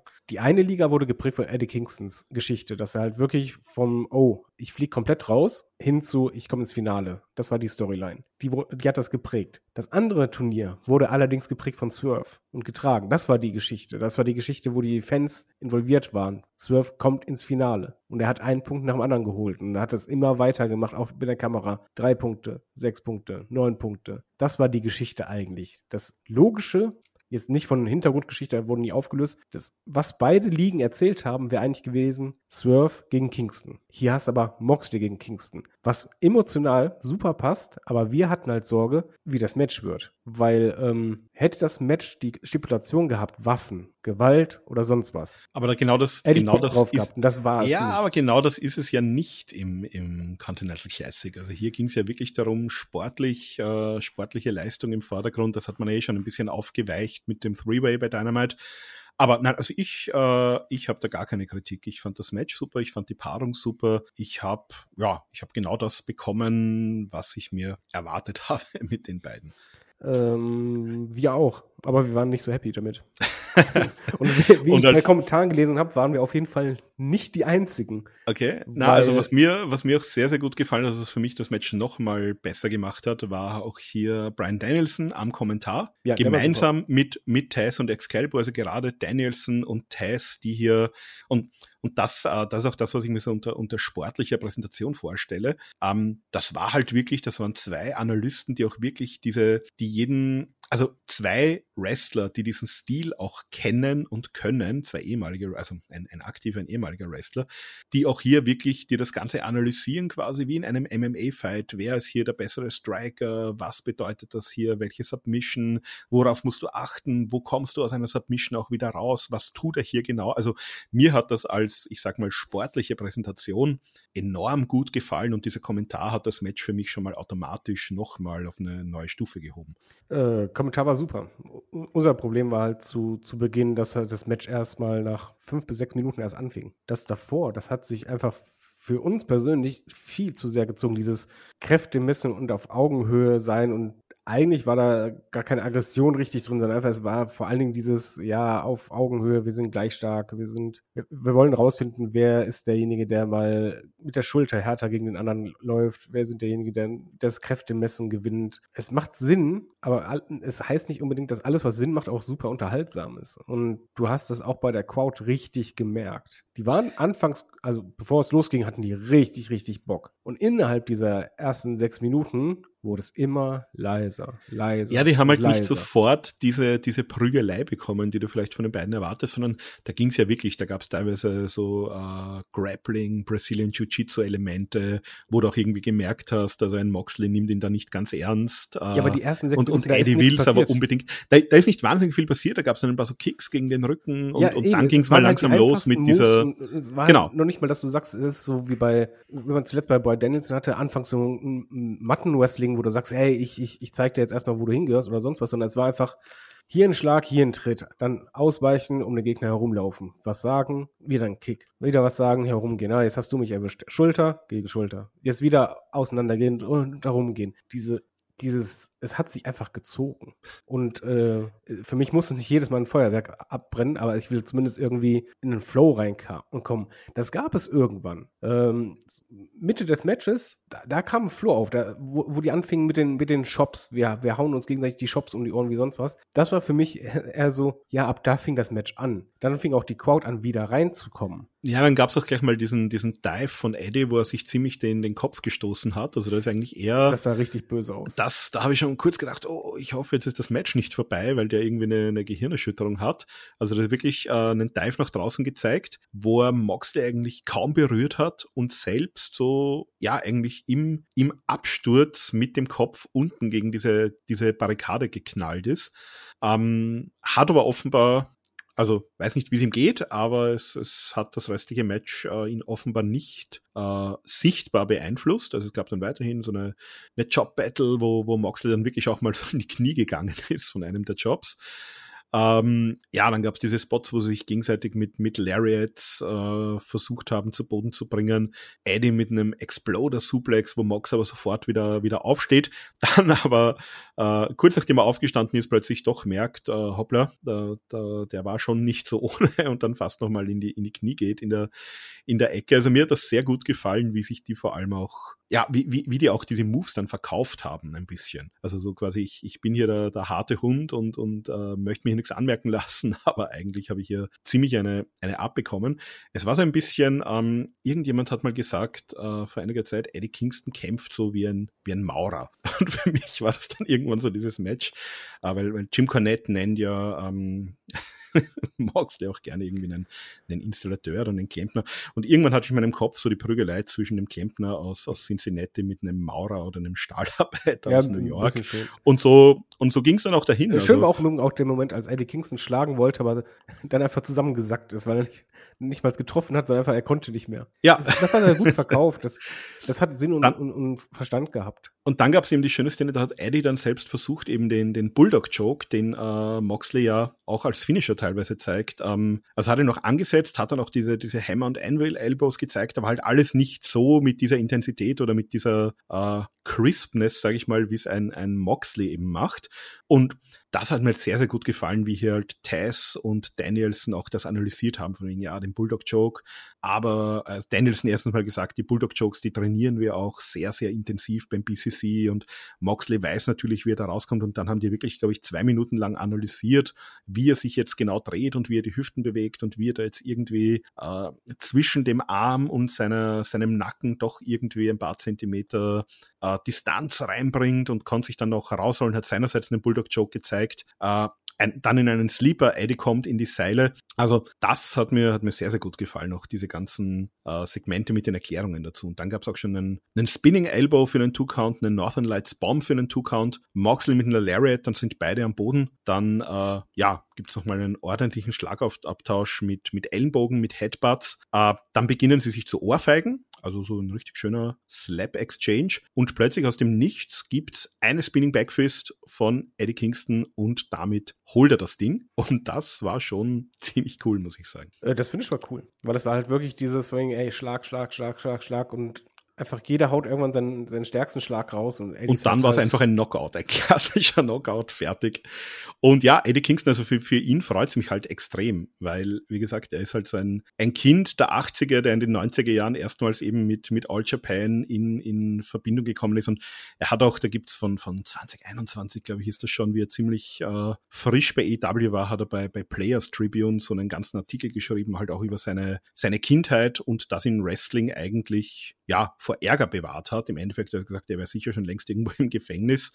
Aber immer wenn seine Freundin irgendwie angerufen haben, äh, soll mitkommen, weil sie irgendeinen Blödsinn geplant hatten, äh, ist er lieber daheim geblieben und hat sich eben äh, ja japanische Wrestling-Matches angeschaut, hat auch so viel darüber erzählt, wie das damals war mit Tape-Trading, hat sich irgendwo in New York mit irgendwelchen Leuten getroffen und, und VHS-Kassetten ausgetauscht. Und seine Helden waren halt einfach so die, die, die Glory Road äh, Leute von All Japan in den 90ern und da war natürlich äh, die Triple Crown, ja, der Titel der damals wahrscheinlich besten Wrestler der Welt mit, mit Misawa und Kobashi und äh, ja, und so weiter und so fort. Und dass Eddie Kingston hier sozusagen diese moderne Version der, also ich finde das auch sehr schön, dass man jetzt aus diesen, ja, beiden anderen Titeln, die ohnehin nicht wahnsinnig relevant mehr waren, hier diese Triple Crown gemacht hat. Und diese Triple Crown kannst du halt wirklich jetzt. Die kannst du bei New Japan verteidigen, die kannst du bei Ring of Honor verteidigen, da kannst du locker einen, einen, einen uh, Pay-Per-View-Main-Event draus machen. Und das Ding kannst du genauso bei AEW verteidigen. Also ich finde das so ziemlich smart gelöst. Und ja, ein Eddie Kingston ist hier auf jeden Fall der für mich richtige erste Champion. Und ich bin da schon sehr, sehr gespannt, nämlich in allen drei Promotions, äh, wie man mit diesem Titel jetzt umgehen wird. Äh, ja, er hat es auf jeden Fall absolut verdient. Ähm, er kann ja die Titel auch einzeln äh, auswärts verteidigen, wurde ja gesagt. Er ist der richtige Sieger, auf jeden Fall. Ich habe auch auf ihn getippt. Also für, für diese Konstellation, ich bin schon bei dir, dass ich sage, natürlich hätte das auch einem Swerve Strickland einen riesen Boost gegeben. Aber erstens mal, du musst den halt dann auch bei, bei New Japan irgendwo regelmäßig zeigen. Dann muss der halt bei Ring of Honor antreten, wo ich vielleicht sage, das, das ist dann vielleicht fast schon unter seinem Niveau, wenn ich den bei AW wirklich zu einem Main Eventer pushen will. Nee, und muss der Swerve nicht gewinnen lassen lassen. Ja, du musst nicht gewinnen lassen, aber ich sag mal, beim Eddie Kingston, der, der tut mir überhaupt nicht weh und, und der wertet auch Ring of Honor nochmal auf. Den, den kann ich bei EW ernst nehmen, auch nach diesen Leistungen. Also den konnte ich ohnehin ernst nehmen, aber äh, auch mit dem Continental Classic, dass er jetzt hier auch das große Match gegen Moxley gewonnen hat. Und bei New Japan ist er ohnehin auch etabliert. Also für mich ist das genau der, der richtige Mann für, ja, für den Job. Wie gesagt, ich, ich habe auf ihn getippt. Also das ist, ich kann damit super leben mit dem Titelträger, nur halt, ich fand das Match nicht doll. Das, das hat halt einfach uns nicht abgeholt. Das war uns einfach äh, gerade am Anfang zu lang. Am Ende wurde es halt okay. ähm, intensiver. Und das, das Intensive, das hat mir dann sehr gut gefallen. Äh, Finish war gut, nur es war halt, und das ist ein bisschen das Schwierige, wenn du halt diese Messlatte hast, wenn du ein Turnier hast, wo du unglaublich gute Matches hast. Also wirklich, da, da waren Matches dabei, die kannst du in ein Pay-Per-View, ein Main-Event bringen von der Qualität her. War mir das halt einfach im Vergleich zum restlichen Turnier zu wenig. Und, Nein, also es war, es war sicher das beste Turnier, was wir je bei einer US-Promotion gesehen haben. Und ich, ich würde sogar sagen, es war besser zumindest als der G1 heuer, wenn ich mir alle Matches betrachte. Und ja, es stimmt schon. Ähm, Wobei für mich, ich müsste mir jetzt wirklich dieses Match und das Copeland Cage Match nochmal ansehen. Die waren halt komplett unterschiedlich. Ähm, das waren für mich auf jeden Fall die zwei Matches des Abends und ich müsste mich jetzt wirklich mal entscheiden, welches von den beiden mir besser gefallen hat. Also mir hat sehr gut gefallen, weil ich, ich für, für dieses Setting, nämlich hier nicht äh, Garbage Deathmatch Wrestling, was die beiden auch können, sondern hier wirklich, ja, Strong Style, Kings Road Style, wie auch immer du es nennen willst, also den harten japanischen Stil. Als Turnierfinale in diesem Setting äh, hat es für mich genau gepasst. Aber ähm, ja, also ich lasse natürlich auch jede andere Meinung gelten. Äh, kann auch verstehen, also ich, äh, ich, ich, kann das nachvollziehen, dass du sagst, ähm, das ist bei euch am Anfang äh, nicht so reingekommen. Für mich persönlich hat es vom Aufbau her gut gepasst. Aber da kann man auf jeden Fall diskutieren. Nicht diskutieren kommt aber danach, weil ähm, der Main Event kommt und da gab es erstmal Entrance von Samoa Joe und MJF hatte erstmal ein Video mit den Einwohnern von äh, Long Island. Wo es eigentlich darum ging, dass sie halt gesagt haben, ey, das ist unser Drecksack, unser Scumbag. Das Video war richtig gut. Das war, das war äh, sensationell gut, nämlich so richtige New Yorker Charaktere, die hier äh, quasi auch sagen, na, also was will hier Samoa Joe? Es ist ganz klar, also einen, einen Typen von Long Island, der lässt sich so leicht nicht unterkriegen und ja, sehr, sehr Ja. klischeebehaftet, sehr, sehr lustige Charaktere. Es kam ja auch super an. Also die, die Ja. Crowd hat direkt die Chance angenommen. Video war vorbei, hieß auch Scumbag, Chance, Sondergleichen. MJF kommt raus, äh, natürlich noch mehr vom Outfit her, hey, hier, ich bin Long Island, ich, ich, äh, das ist mein Ding, das ist hier der, der magische Ort. Und dann habe ich, dann habe ich richtig Bauchschmerzen bekommen. Ähm, weil dann ertönte auf einmal die Musik von Adam Cole, der in Krücken rauskam. Genau, da gab es auch schon einen, einen Chant und, und MJF hat dann quasi auch hier auf den Entrance gezeigt und dann kam auch hier Adam Cole auf seinen Krücken rausgehumpelt, um hier auch nochmal seinen Und in dem Moment besten Freund leider, was MJF passieren wird. zu In unterstützen. dem Moment wusste, weil das Problem ist einfach, Adam Cole kann gerne rauskommen, aber diese Geschichte drehte sich null um Adam Cole. Er war nie vorhanden in dieser Geschichte. Naja, mit nein. Samoa Joe. Nein, das stimmt nicht. Der war vorhanden beim letzten Pay-Per-View gegen Jay White und der war, wenn du dich erinnerst, vorhanden beim Dynamite danach, als er nämlich derjenige war, der MJF hier ins Gewissen geredet hat, weil MJF hat eigentlich gesagt, ja, das Match äh, kannst du vergessen, das kriegst du von mir nicht. Und wenn du dich erinnerst, war Adam Cole derjenige, der ihm gesagt hat, Max, das kannst du so nicht bringen. Nein, an- anders. Du hast hier, du hast dir hier was aus, also du hast hier quasi eine Vereinbarung getroffen und du musst Joe jetzt hier auch sein Titelmatch zugestehen. Also der war eigentlich der. ja, aber das meinte ich nicht. Ich, ich meinte damit einfach die, die letzten zwei Wochen beispielsweise. die letzten zwei Wochen waren nicht Äh, involviert. Es wurde stimmt, nicht aber er war, erklärt, aber er war warum eigentlich sollte der, er jetzt rauskommen. Das stimmt, aber man darf halt nicht vergessen, er war der Auslöser dafür, dass dieses Match jetzt wirklich zustande gekommen Nein, ist. das, Mal das total. Es war nur einfach so, wir standen da, wir hörten die Musik und dachten nur, oh, alles klar, wir wissen, wie es ausgeht. Aber ihr habt uns nicht gesagt, warum MJF genau in dem Moment möchte, dass Adam Cole rauskommt. Warum möchte er Adam Cole an seiner Seite? Weil Samoa Joe, ist da irgendwas gewesen? Braucht er unbedingt Unterstützung? Es gab keine Erklärung vorher, kein, keine Motivation, dass du denkst, ja, es, es macht halt Sinn, dass er da ist, sondern es gab nur einfach, wenn er rauskommt, wissen wir warum. Aber es wurde Ja, halt also ich meine, du kannst, du kannst halt sagen, ähm, also wenn ich einen Grund suchen würde, könnte ich sagen, der war auch beim letzten Titelmatch äh, von MJF gegen Jay White an seiner Seite, um seinen Ja, wo es aber darum ging, dass er keine Freunde hat, dass er keinen Rückhalt hat und dass er der Übermacht ist, dass er zumindest einen an der Seite hat, der für ihn eintritt. Genau, aber er, Aber, er war eben aber hier habe ich halt zumindest, ne? einfach, ich, ich will nicht nach, bei sowas muss ich nicht als Zuschauer mir irgendwas zusammenspinnen, krampfhaft. Das stimmt schon. Also da sind man wir muss wieder bei, bei Miro. CJ Perry. Ähm, die, die Geschichte kannst du mir in einem 30-Sekunden-Spot bei Dynamite oder, oder irgendwo erklären, dass er ihn anruft und sagt, äh, übrigens, äh, ich komme hier nach New York, ich möchte dich unterstützen, ich möchte an deiner Seite sein oder umgekehrt, dass Genau, MJF äh, MJF ihn an, an, anspricht und sagt, äh, komm bitte wieder und, und ich möchte dich in meiner Ecke haben gegen Joe, weil auch beim letzten Mal äh, hast Ja, du oder, mir oder einfach wegen den Tag. Team Bells. Du hast, ja, du hast ihn ja schon die Tag Team Bells verlieren lassen. Dann sagt er einfach, mach ein Segment, dass er kurz mit Adam Cole spricht, ey, ich hab die, ich hab die verloren. Dann sagt Adam Cole, ey, kein Problem, Mann, ey, unsere Freundschaft ist wichtiger. Diese Devil-Leute, wer weiß, ob die wieder eingreifen. Ich bin an deiner Seite, falls die kommen. Kannst du, genau, hättest du so bringen können. Bin ich So, bei dir? und- dann Äh, verstehe hat, hat man nicht gemacht. Und in ja. dem Moment, wo er rauskam, war einfach nur so, okay, ich weiß, was passiert. Dann äh, das andere Problem, das hatten wir nämlich beim letzten Mal auch bei MJF. MJF ist ein fantastischer Wrestler. Aber die Matches, wo er eine Verletzung spielt, und zwar das ganze Match über, damit habe ich einfach ein Problem. Das hatte ich bei Jay White halt schon, weil dadurch der Gegner immer schwach aussieht und, und vor allen Dingen ähm, die Matches sehr, sehr, sehr gleich ablaufen. Und zwar ein- einfach, dass MJF hat halt seine Schulterverletzung. Die hat er super verkauft. Wirklich das ganze Match über konsequent. ja, gut, die, die kann er gut verkaufen, weil die ist ja tatsächlich real. Ja, ja, aber er hat es halt wirklich un unfassbar gut rübergebracht, dass selbst ein Depp versteht, alles klar, ey, der, Ja. die Schulter ist hinüber. Hat er super gemacht. Aber dadurch hast du halt auch einfach das Problem, dass du ein sehr langsames Tempo drin hast, weil eine Aktion reicht auf den Arm und dann ist wieder erstmal Pustekuchen. Das ist in der Natur der Sache. Aber wenn du halt zwei Matches in der Art in Folge hast, und das erste, das gegen Jay White war halt auch schon nicht doll. Das hat halt wirklich auch uns nicht gefallen. Dann ist das hier halt wieder ein bisschen schwierig. Und Samoa hat das eigentlich gut gemacht. Er hat ja immer wieder diese Schwachstelle attackiert, gerade zu Beginn. Es ist alles logisch, nur halt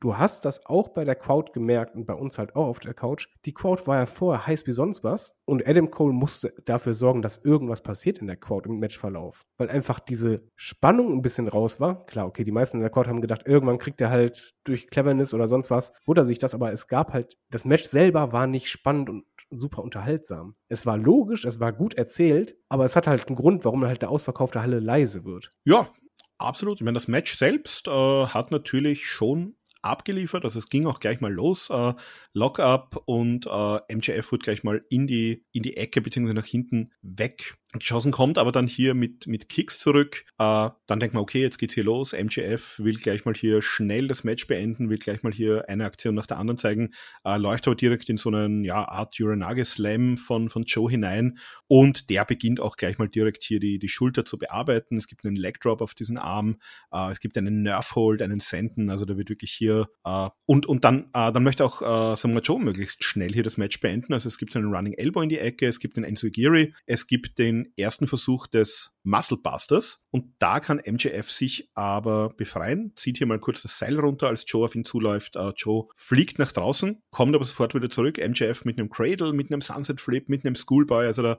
packt er wirklich alles aus, dass er auch mal schnell uh, das Match beenden kann, weil ich glaube, er weiß auch hier, er ist entsprechend verletzt. Gibt es ein paar Two-Counts und dann, ja, die erste richtig dumme Aktion von MJF in diesem Match, da möchte er nämlich hier, und da geht halt auch die, die Arroganz und diese, uh, dieses Bestreben von ihm, die, die Fans auch unterhalten zu wollen mit ihm durch. Da möchte nämlich hier den Kangaroo Kick zeigen und wird hier also aus der Luft abgefangen. Es gibt einen Slingshot. MJF übers Seil nach draußen und auch da wieder die Arroganz äh, ja dominiert. Er hält sich hier fest, könnte hier locker einfach sich fallen lassen am Ringboden, wieder zurück in den Ring. Nein, er möchte hier sozusagen diesen Skin the Cat Move zeigen, also sich rückwärts wieder nach oben hineinkatapultieren, macht die Schulter natürlich nicht mit. Äh, er versucht es trotzdem noch ein zweites Mal. Joe nutzt das natürlich aus, gibt den Dropkick zwischen den Seilen nach draußen. Äh, Joe setzt nach mit einem Dive und dann, ja, legt schon mal los, Death Valley Driver, German Suplex, Dragon Suplex, Straight Jacket, German. Äh, MJF bekommt hier noch den Fuß aufs Seil. Joe versucht es mit einer Powerbomb, wird hier blockiert und dann landen die beiden draußen auf dem Apron. Es geht ein bisschen hin und her und Joe äh, zeigt hier den ersten Musclebuster des Matches und zwar mit der verletzten Schulter auf den Apron. Also das hat wirklich, wirklich schlimm ausgesehen, dieser Bump. Ähm, Zurück in den Ring gibt aber auch hier nur äh, ja, einen knappen zweieinhalb Count. Äh, ja, also zu dem Zeitpunkt äh, durchaus Joe hier dominant dargestellt. MJF hier immer wieder mit äh, so Hope-Spots, wo er ein bisschen was auch zeigen kann. Aber es ist schon sehr klar, ähm, schaut nicht gut aus für MJF.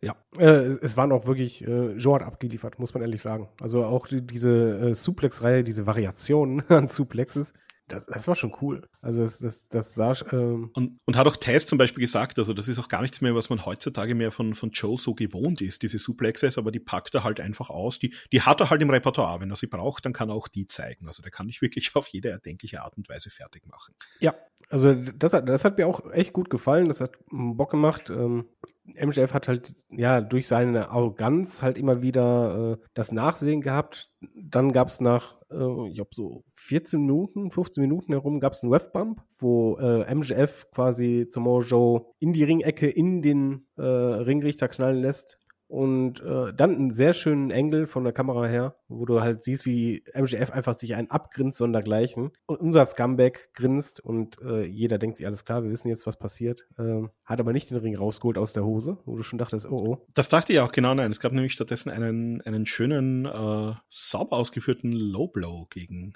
Samoa Joe, der gerade am Turnbuckle saß. Und dann ein, äh, ein Fireman's Carry, das er vorhin schon mal versucht, dass er Joe sich hier auf die Schultern lädt, da ist aber zusammengebrochen. Äh, dazwischen gab es auch ähm, einen Heatseeker, ähm, wo er äh, ja äh, auch so, ich habe hier geschrieben 2,7 in etwa, also es war ein sehr knapper Kickout. Genau, aber ähm, jetzt hier beim zweiten Versuch äh, schafft es tatsächlich, sich hier Joe auf die Schultern zu laden, äh, stapft hier mit ihm auch wirklich in die Mitte des Rings Absolut und zeigt gegen, gegen Samoa Joe einen F5. Äh, hat hier auch sozusagen den, den sichtbaren Pin, also äh, liegt ja auch wirklich drauf, Joe, kein Kickout. Ähm, der Referee kommt dann langsam wieder zu sich, sieht, was hier losgeht, beginnt wirklich einen sehr, sehr langsamen Count. Ähm, und da schafft Joe dann eben auch noch den, nach der 2, den Kickout, aber eigentlich ähm, könnte man hier sagen, also wäre der Referee hier wach gewesen, wäre das wahrscheinlich hier für MJF der die Verteidigung gewesen. Äh, was macht MJF aber dann? Dann geht er hier zu, zu Adam Cole und möchte sich hier eben den Diamond Ring geben lassen. Und ja, wie beim letzten Mal schon, also Joe, äh, ähm, beziehungsweise Adam Cole, ja, sucht hier den Ring in aller Ruhe. Linke Jackentasche, nein, also nicht. Rechte Jackentasche, hm, auch nicht. Ah ja, hier in der Hosentasche. Also nach, weiß nicht, fünf Sekunden oder so, äh, gibt er dann den Ring auch weiter an MJF. Ähm, der kommt aber nicht mehr zum Zuschlagen, weil Joe sich schon von hinten anschleicht, wie das ja, große Filmmonster äh, hier den Joke ansetzt. MJF hier noch mit diesem, ja, stößt sich hier noch aus der Ringecke ab, dieses berühmte Bret Hart Roddy Piper Finish von WrestleMania 8. Äh, Joe allerdings hier mit dem Kickout transitioned, äh, hat hier wirklich den, den Joke ordentlich eingehakt und dann, also ich weiß nicht, wie es dir bzw. euch dann beim Zusehen gab, äh, ging, dann fällt hier, also der, der Referee hebt hier den Arm, der fällt einmal, der fällt zweimal und er fällt dann dreimal, nicht bis ganz nach unten, es bleibt so auf Joe liegen. Der Referee schaut etwas verwirrt drein und nach ein, zwei Sekunden sagt er dann, nein, nein, dreimal hier läutet ab. Also da war ich mal kurz ein wenig verwirrt, ob das jetzt wirklich alles so mit rechten Dingen zugegangen ist, wie es hätte sein sollen. Ich denke aber schon. Äh, ja, klar. Also dafür hat der Referee das zu betont geschockt gemacht. Ähm aber er war da, also der Referee war selbst, äh, ja, entsprechend geschockt, dass hier wirklich der Arm gefallen ist. Ja, total. Und äh, wir hatten leider Gottes in dem Moment ähm, ein ähnliches Gefühl wie damals, als die Streak beim Undertaker gebrochen war. Das ist einfach dieser Moment, wo du einfach denkst, so, man hat als Fan immer ein bisschen so eine, so eine Fantasievorstellung. Gerade wenn es halt um lange Regentschaften geht. Wer bricht sie? Wer ist der Richtige? Was ist der richtige Moment? Und hier ist es ähnlich wie damals beim Undertaker. War es kein Gegner, wo du sagst, das ist der Richtige. Wenn einer diese über ein Jahr andauernde Regentschaft bricht, dann ist es Samoa Joe. Äh, ich möchte Samoa Joe als, als Titelträger sehen. Das ist, glaube ich, auch keiner, der das gedacht hat. Und dann in einem Finish, was halt zeitgleich auch noch so unerwartet kam. Also ja, absolut, weil das, das ist halt aber auch, aber das stimmt schon, du spielst halt wirklich, und ich meine, selbst bei Leuten wie uns, die sich jetzt schon sehr lange mit dem Wrestling beschäftigen, war es ja so, äh, weil du bist halt einfach gewohnt. Der Arm fällt nie dreimal, also nicht außerhalb von irgendeinem Squash-Match. Ähm, und und das, das heroische Babyface vor heimischem Publikum hält immer dann den Arm mit dem erst nach oben gestreckten Zeigefinger nach oben. Das, das ja, ist es, es einfach war ja so. Auch, auch nicht so, dass das äh, MJF jetzt, dass es so eine richtige hm, Finish-Phase gab, wo du sagst, jetzt, guck mal, der, der hat einen, einen Klatsch gerade so ausgehalten, eine Sekunde später direkt den nächsten, es wird immer knapper, immer knapper, sondern eigentlich war er oben auf. Er hätte jetzt nur noch den Ring holen sollen, er war der Fitte von den beiden und dann ist Ende. Und das kam ja, halt so aber, überraschend. Aber es ist eigentlich sehr schön, weil Joe ist halt einfach dieser No-Nonsense-Typ von wegen, äh, ja, euer Babyface könnt ihr euch sonst irgendwo hinstecken. Äh, wenn ich den auschoke, dann choke ich den aus und dann ist Ende. Äh, also ich, ja. quasi Joe, der hier den Leuten auch nicht den großen Moment vergönnt, sondern einfach, ich bin hier der Dominante und äh, ja, wenn ich dem die Luft abdrücke, ist die Luft einfach weg und also damit ich, ist das Geschichte so, gegessen. Ich, ich, bin mal auf der Seite von den Fans, weil anschließend kam Adam Cole rein, hat MJF getröstet und du hörst einfach nur, wie 10.000 Leute Bullshit schänden. Und ich kann es verstehen. Und das war nicht Bullshit von wegen so, ey, der kann den Titel nicht verlieren, sondern einfach, es fühlte sich nicht richtig an. Und als Fan hast halt, es gibt Momente, wo ein Titel wechselt, wo du weißt, wegen, ey, das fühlt sich richtig an. Dafür war diese Regentschaft da. Hier ist es Samoa Joe, es hätte so viel andere sein können, wo du sagst, ey, die, die brauchen den Push, die, die brauchen den Titel. Samoa Joe ist 44. Der, der laut WWE hätte er nur noch Kommentator sein sollen. Er ist zum Glück Wrestler geblieben. Er liefert ab, aber soll Joe für mich das Face der Company sein? Nein. Äh, ist Joe derjenige, der diese, ich nenne es einfach mal Streak, äh, hätte brechen sollen? Nein. Ähm, gibt es, meinetwegen, ich kann natürlich sagen, ein Swerve, weil, weil ich darauf gehofft habe, das wäre halt Big-Time-Feeling gewesen. Jo, äh, machst du es beim Pay-Per-View, der halt noch nicht mal mega gehypt ist, schwierig. Machst du es dann mit dem Finish auch noch, dass halt Fans, wo du die Gefahr eingehst, dass Fans sehr unbefriedigt rausgehen, auch schwierig. Ich kann diese Chance komplett verstehen und das Problem ist einfach, das ist wie beim Fußball dasselbe. Wenn ich aus dem Stadion rausgehe oder beim Spiel bin und ich bin weder begeistert noch wütend, sondern einfach nur so bla. Dann ist das das Schlimmste, was mir als Fan passiert. Das stimmt, ja. Nein, das ist auch das genau Schlimmste, was du erzielt, ja, weil du hattest eben stimmt. nicht die die Fans waren nicht super sauer und auch nicht super begeistert, sondern einfach nur so, das ist gerade nicht richtig. Das ist nicht keine gute Lösung, Leute. Ich halte mal Folgendes dagegen. Also es hat ja auch MJF hier im Players Tribune äh, einen, einen, sehr, sehr guten Artikel geschrieben. Äh, am Mittwoch hat er ihn geschrieben. Ich glaube, am Freitag ist er veröffentlicht worden. Ähm, wo er halt auch so ein bisschen auch geschrieben hat, wie er eigentlich gerade körperlich äh, verletzt ist. Also ich kann mir auch vorstellen, dass hier wirklich ähm, MJF einfach so verletzt ist, dass man gesagt hat, es macht keinen Sinn, mit dem weiterzumachen. Also wenn hier wirklich für zum Beispiel die Schulter operiert werden muss oder irgendwas äh, Gröberes gemacht werden muss und noch nicht klar ist, wann der auch wieder zurückgehen kann, dann kannst du entweder hier in einem Monat oder so den, den Titel für vakant erklären. Wobei, was machst du dann? Ein Turnier? Das Turnier äh, hatten wir gerade, das große. Du, du, ja, kannst, aber du kannst auch einfach, wenn du das schon weißt, weil MJF der ist ja angeschlagen, das ist ja bekannt. Der kann ja in eine Pause gehen. Dann nimm aber nicht den 44-jährigen Samoa Joe. Dann nimm jemand anders. Du kannst es auf viele Arten lösen. Du kannst auch meinetwegen sagen, MJF gewinnt gerade so gegen Samoa Joe in, in seinem Rausche des, des überraschten Sieges, äh, weil Adam Cole vielleicht ihm geholfen hat. Äh, sagte Adam Cole bei, bei der Umarmung für ey, weißt du was, ey, vielen Dank, du bist mein bester Freund. Wenn ich den Titel verlieren will, dann gegen dich. Wir kämpfen jederzeit, wenn du, wenn du fit bist. Und dann Licht aus, Licht an, dann kämpfen wir jetzt. Und dann machen die anderen Devil-Leute ihn platt und dann kommt das raus oder sonst was. Aber nutze kann, diese das wäre vielleicht, Regentschaft das wäre vielleicht die ursprüngliche Geschichte gewesen, aber es kannst du auch nicht machen, dass Adam Cole ihn hier besiegt, weil der ist auch verletzt. dann nimm meinetwegen Wardlow Strong, nimm Wardlow oder sonst was. Nimm irgendeinen von diesen Devil-Leuten. Also ich, ich habe ich hab meine Theorie bis zum Sommer, bis zu All-In, wo wir hingehen. Ich werde das, glaube ich, eher, äh, falls ich da dabei bin, bei unserer Prediction Show äh, für 24 ähm, erzählen, nicht hier. Ich, äh, in meinem Kopf macht schon Sinn. Und ich glaube, wir, wir kriegen da, also äh, ich, ich finde Joe auf jeden Fall nicht den schlechtesten Champion, weil der ist nämlich unglaublich glaubwürdig. Der ist einfach ein Monster, den kann ich gegen jeden hinstellen. Also wir wissen ja, der kann abliefern und der ist gegen jeden Challenger auf jeden Fall ein glaubwürdiger äh, Champion. Also ich, ich hätte auch nicht damit gerechnet, dass der jetzt hier unbedingt den Titel gewinnt, aber ich finde, es ist nicht unbedingt eine schlechte Chance. Ich glaube jetzt nicht, dass der den Titel sehr lange halten wird. Ähm, ich glaube, dass wir spätestens bei All In den zweiten Titelwechsel 2024 sehen werden. Und ich glaube nicht, dass Joe als Champion in die in diese große Show reingeht. Ähm, ja, so, so würde ich es mal stehen lassen. Das glaube ich, also ich auch nicht. Wir kriegen jetzt eh wahrscheinlich Joe gegen Swerve.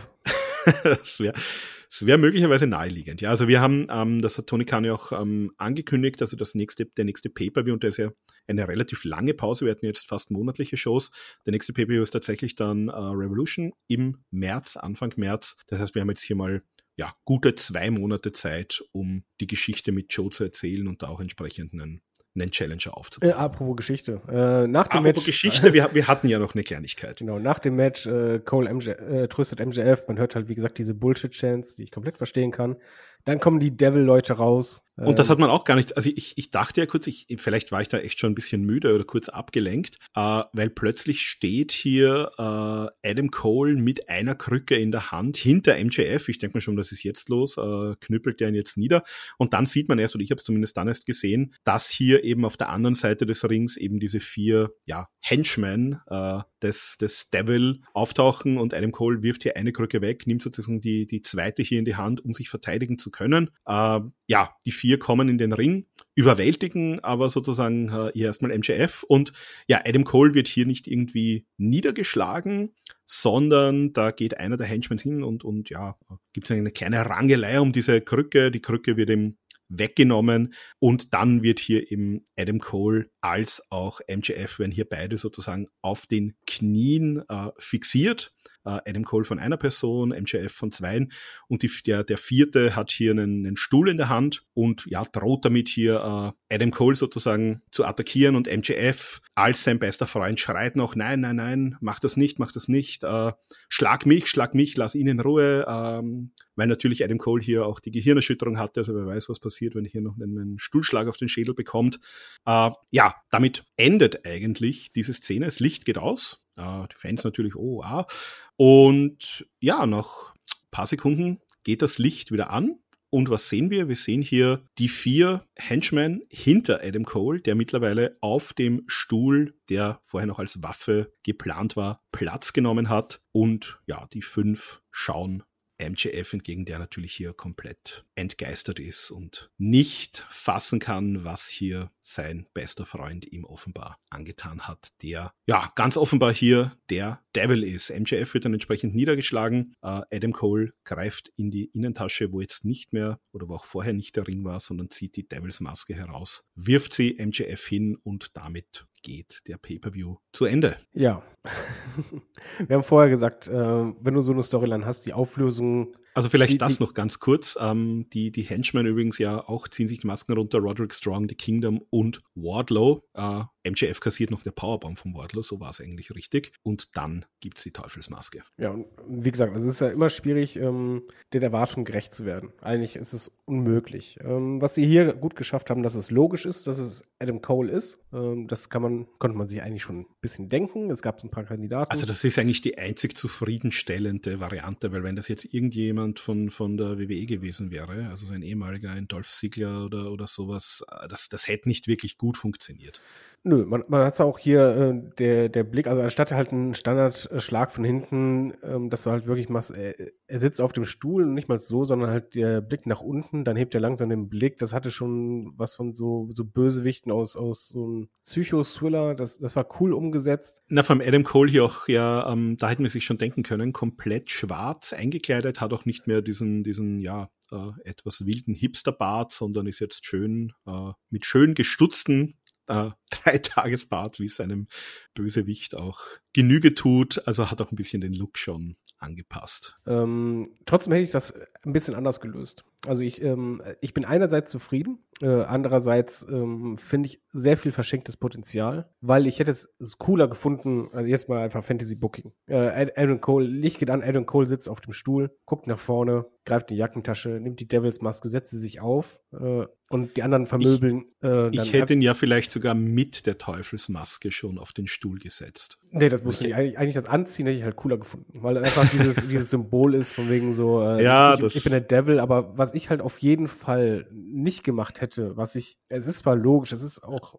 so ein bisschen naheliegend. Ich hätte es aber einfach nur nicht gemacht. Mach einfach, dass dieser Fokus auf Adam Cole liegt, dass er die ganze Zeit dahinter steckte, aber lasst bei den anderen die fucking Masken auf. Dass erst einmal noch nicht klar ist, wer sind denn da seine mhm. Helferlein, mhm. dass die austauschbar sind, dass einfach nur, und, und wenn es einfach so wäre, für mich wäre das Idealbild gewesen, Adam Cole bleibt die ganze Zeit auf diesem Stuhl sitzen, nachdem er die Devil-Maske aufgezogen hat. Er hat kein Wort gesagt, setzt die Devil-Maske auf. Die anderen vermöbeln MGF sondergleichen. MGF liegt da, die anderen gehen raus, Adam Cole bleibt da sitzen, neigt den Kopf zum Beispiel zur Seite mit der Maske, guckt nur hin, steht auf und geht raus. Und, oder, oder steht einfach nur über ihn, guckt nach unten. Dass einfach weiterhin du ein bisschen mit diesem Momentum spielen kannst, der, der, der Mysteriosität, dass du noch nicht weißt, ist das jetzt einfach ein Mastermind, der sich irgendwelche Helferlein die ganze Zeit holt? Ist es eine Gruppierung? Wer ist es? und dass du einfach damit weiter hättest spielen können im nächsten Jahr. Die Auflösung, wer der Devil ist, kann ich super mitleben. Dass du direkt die ganze Fraktion auflöst, ist kein Fauxpass, aber ich finde verschenktes Potenzial, weil du hättest noch weiter mit diesen mysteriösen, diesen Spekulieren spielen können und dadurch auch mit der Unsicherheit, dass halt äh, MJF gar nicht weiß, wen kann er vertrauen, wen nicht, wer steckt denn da eigentlich an Adam Coles Seite. Adam Cole hätte weiter damit spielen können, so, ja, ich, wir sind mehr als du denkst. Und dann spiel damit. Das kannst du über Wochen machen. Ja, also, es ist halt die, Fra die Frage ist halt, ähm, ob wir einen MJF in nächster Zeit überhaupt sehen werden oder ob der jetzt wirklich mal von der Bildfläche verschwunden ist, verletzungsbedingt. Ja, oder selbst so, lass einfach MJF da liegen, komplett verletzt und der Devil steht da und geht, aber du weißt immer noch nicht, wer ist das? Äh, äh, also du weißt, wer das ist, aber du weißt halt nicht, was steht dahinter. Ja. Ist er alleine oder ist es ein Stable? Und das hätte ich halt einfach persönlich cooler gefunden, dass du halt noch nicht weißt, weil du hast doch im Hinterkopf, ja, aber was ist denn hier mit Wardlow? Was, was ist denn mit also du hast, hat es gesagt. Du hast jetzt damit noch eine, können. ja, du hast jetzt eine Geschichte, die du schon mal erzählen kannst, äh, in Abwesenheit von MJF, wenn du dich erinnerst, ähm, es wurde ja damals Jay White attackiert, auch von den, von den Henchmen, das, also beziehungsweise der Bullet Club auch. Das heißt zumindest mal, das ist die Frage, was machst du mit dem Bullet Club? Ja, du hast auch erklemmt angegriffen. Genau. Also einem Page kannst du hier, äh, du, du, hast schon ein paar Leute, die attackiert wurden, die jetzt ein bisschen auch, äh, ja, wo du mal, wo du mal ein bisschen was erzählen kannst, auch mit der, äh, mit der Truppe, genau. Ich, ich hätte es um, ja, einfach also cool gefunden, wenn du halt diese, diese Unsicherheit hast im Roster, wer gehört dazu? Das, das stimmt. Du hättest jetzt damit spielen können, dass Roderick Strong rauskommt heißt, und sagt einfach, Adam, was machst du da? Ich hab doch die ganze Zeit gesagt, MJF ist der Devil, warum du? Aber die Wahrheit gehört auch dazu. Ja, du hättest Wobei, was du, was du natürlich schon machen kannst, ist, wir wissen jetzt mal, da gibt es eine gewisse Kerngruppe, die, die dazugehört. Du kannst jetzt natürlich so ein bisschen die alte äh, NWO-Storyline, also die, die, die äh, aus, der, aus der ganz heißen Anfangsphase äh, aufgreifen dass zusätzlich zu diesen Leuten immer wieder mal ja maskierte Angreifer dazukommen. Ja, aber, aber genau das ist weißt. es doch. Äh, die MWO-Storyline war eben nicht, ey, da stehen auf einmal fünf Mann, sondern da ist der erste. Na, zu, Be zu Beginn waren es mal drei Mann. Ja, aber und dann hat man, gut, jetzt sind es halt die, fünf. Ja, man, äh, äh, auftreten war trotzdem nach und nach. Hier hättest du es auch machen können. So nach und nach wird dann der erste offiziell so. Er enthüllt sich als Teil davon. Dann der nächste Teil davon. Du hättest einfach damit eine unfassbar große Story im Roster machen können. Wie gesagt, die Auflösung, äh, der, ich fand es gut, dass sie es halt nicht gemacht haben mit Schlag von hinten, sondern hey, er sitzt da als, als Macher. Ich fand es halt nur einfach schade, weil es hat sehr viel von diesem Momentum rausgenommen. Das hast du auch bei der Crowd gemerkt, als dann die anderen die Masken enthüllt haben, so, ach, schade. Das stimmt, aber wir haben ja schon gehört, dass ähm, Kyle O'Reilly zum Beispiel wieder am, am, Weg der Besserung offenbar ist. Also der wird hier natürlich sowohl als Gegner als auch als, als Stablemate gut dazu passen. Ähm, ich kann mir immer noch vorstellen, dass wir vielleicht äh, von diesen Ex-WWE-Leuten ein paar haben werden, die natürlich auch da ein bisschen, äh, zumindest Roddy und, und äh, Adam Cole haben ja auch eine Vergangenheit dort, also vielleicht, dass man da ein, zwei Leute äh, mit hineinnimmt. Also ich glaube, wir werden durchaus noch den einen oder anderen maskierten Typen sehen, wo wir nicht ganz sicher sind, wo der hingehört. Und ja, auch äh, Britt Baker ist ja, ist ja verletzt offenbar, wissen wir jetzt seit kurzem. Ist auch die Frage, wie wird die darauf reagieren? Also findet die das gut, weil die MJF auch gehasst hat? War die da sozusagen mit als Mastermind beteiligt oder ist die da nicht so begeistert davon, was ihr. Das wird keine Rolle spielen. Ihr Mann da macht. Ja, ich weiß nicht. Ich Weil kann mir vorstellen, dass Britt Baker hier schon noch eine Rolle spielt. Die Gruppierung wird nicht wachsen, da wird auch äh, Britt Baker keine Rolle spielen. Sage ich okay. dir jetzt schon voraus. Schauen wir mal. Prediction. das Ding wurde jetzt enthüllt und das war es jetzt einfach. Dann erzählt man jetzt nur noch die Motivation und äh, wie böse man ist. Ja, mal sehen. Also, ähm, wie gesagt, es ist ein bisschen Zeit. Der nächste Pay-Per-View ist Anfang März. Und ja, ich würde sagen, ähm, bevor wir zur, zur Bananenwertung gehen als äh, großen Main Event, würde ich noch ein bisschen den, den Media Scrum aufgreifen wollen, weil da gab es zumindest eine ja, Geschichte, die da jetzt ähm, rausgekommen ist vor kurzem, wo es auch, das angeht, ein bisschen um Chris Jericho ging. Ähm, da haben wir nicht wahnsinnig viel, aber ein bisschen was auch gehört.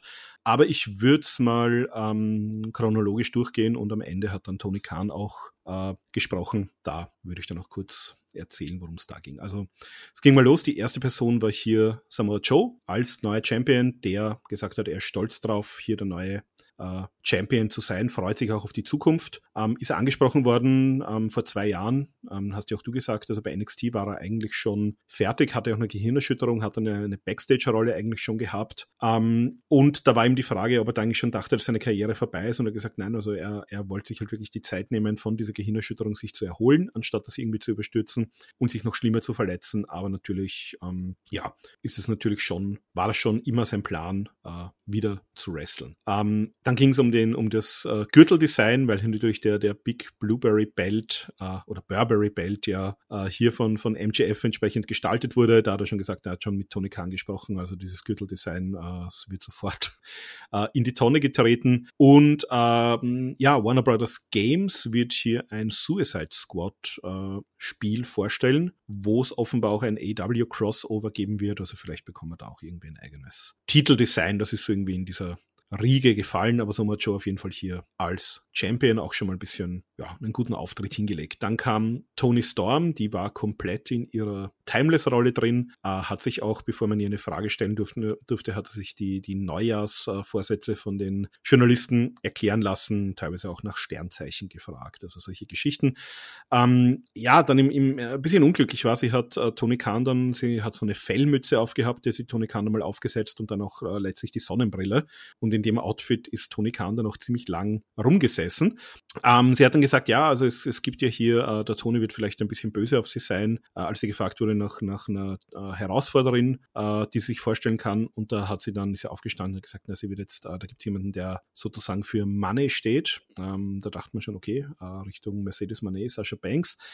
nein, sie hat hier Wendy Richter herausgefordert. Ähm, was Tony Khan gesagt hat, ist, dass er schon auch sehr aktiv im nächsten Jahr weitere Frauen unter Vertrag nehmen will. Also die äh, Gespräche zwischen Mercedes und der WWE sind ja offenbar jetzt im Sand verlaufen vor kurzem. Das heißt, vielleicht ist AW hier doch eine Option für sie. Dann war als nächstes Julia Harter. Ähm, da gab es dann schon die erste Frage Richtung Jericho. Ich, äh, wie gesagt, würde ich dann mir für den Schluss aufheben. Sie ist dann gefragt worden, äh, wie sie darauf reagiert, wenn Leute sie irgendwie kritisieren oder was sie so äh, über die Meinung von den Leuten denkt. Da hat sie gesagt, also sie äh, wichtig ist für sie eigentlich nur ihre eigene Meinung und die von Tony Khan. Und solange Tony Khan sozusagen mit ihr zufrieden ist, äh, passt das für sie. Dann hatten wir als nächsten Swerve Strickland. Der hat sich auch zur Verletzung von Keith Lee geäußert, hat aber gesagt, er wird auf niemanden warten und er möchte jetzt Gold haben. Also da vielleicht deine Vermutung richtig, dass der sich auch Richtung ja, AW-Titel jetzt hier orientieren möchte. Ähm, es gab dann eine Frage nach Dustin Rhodes und ob der 2024 weiterhin wresteln wird. Da hat Tony Khan nur gesagt, dass ähm, Cody, also äh, Dustin Rhodes ein wichtiger Teil von AW ist. Und Swerve wurde gefragt, was denn so ein potenzieller Gegner für ihn fürs Wembley Stadion wäre. Und da hat er Brian Danielson erwähnt als Wunschgegner. Äh, und der letzte Wrestler, der noch zu Gast war, war Daniel Garcia. Da gab es die Frage, ob sozusagen sein Vertrag Ende nächsten Jahres ausläuft und da hat er nicht sich näher dazu geäußert und gesagt, er möchte beweisen, dass er jemand ist, um den man herum die Promotion auch aufbauen kann. Das ist so sein Ziel fürs nächste Jahr. Und es gab dann noch die Frage, warum zum Beispiel Sir Strickland und äh, Daniel Garcia nicht im AEW Videospiel in Fight Forever sind und da haben sie gesagt, es wird ihm im Laufe der Zeit weiterhin als downloadable Content auch neue Wrestler geben und sie werden das auch auf absehbare Zeit unterstützen. Das waren so die die Wrestler, also jetzt nichts ganz ähm, großartig Neues. Und ja, David, dann müssen wir vielleicht ganz kurz über diese Chris Jericho-Geschichte sprechen. Also wie Hast du das gestern irgendwie näher wahrgenommen, das Ganze? Oder ähm, was, was, ist da so dein, dein Stand dazu? Weil dann würde ich auch mal kurz erzählen, was da so vorgefallen ist. Äh, mein Stand dazu ist bei, wie bei fast allen Sachen, die in die Richtung gehen. Ähm, ich will mir meine Meinung dann bilden, äh, wenn es Fakten gibt. Weil ich habe einfach ein Problem damit, egal ob pro oder äh, contra. Ähm, auf Social Media macht es, machen Dinge ganz, ganz schnell die Runde die genau. aber äh, dann sich verselbstständigen und du hast halt ganz oft schon erlebt, dass halt es Vorverurteilungen gab, die halt am Ende sich richtig rausstellten, aber auch welche, die halt sich als falsch rausstellten und der Schaden war aber dann schon angerichtet. Und ich will bei sowas lieber warten, bis halt die Anführungszeichen seriösen Quellen, die man halt als Wrestling-Fan kennt, sagt von wegen so, okay, das ist Fakt, das ist rausgekommen, so ist es passiert, das ist so und so. Dann habe ich gerne eine Meinung und vorher sage ich einfach nur, ey, auf Social Media ein Post ist mir erstmal egal. Ich will erstmal hören, was rauskommt. Genau, also bin ich absolut bei dir. Diese, ähm, diese Social Media Meute, die sich da irgendwie als, als äh, ja, Richter und, und äh, ausführendes Organ aufspielt und, und vorverurteilt, da halte ich auch überhaupt nichts von. Also worum geht's überhaupt für alle, die jetzt sagen, was, wovon, wovon reden die? Ähm, Nick Hausman, das ist, äh, das ist der Eigentümer von House of Wrestling, der war früher bei Wrestling Inc. Das ist dieser Journalist, der damals von, von dieser Tirade von CM Punk ursprünglich angegriffen wurde als vermeintlicher Freund von Colt Cabana. Ähm, da da gab es bei der Pressekonferenz damals diesen, diesen Disput, wo, wo äh, Punk über Cabana irgendwie hergezogen ist, weil er dachte, Hausman ist irgendwie ein Freund von dem. Hat sich dann herausgestellt, das ist kein Freund von, von ähm, äh, Colt Cabana und ja, kurz danach hat Nick Hausmann eben seine eigene Seite House of Wrestling äh, gestartet. Und der ist jetzt so ein bisschen, ich weiß nicht, ob das dann jetzt, ähm, weil, weil Punk sich bei ihm entschuldigt hat und ihm jetzt ein bisschen den, den einen oder anderen Knochen hingeworfen hat.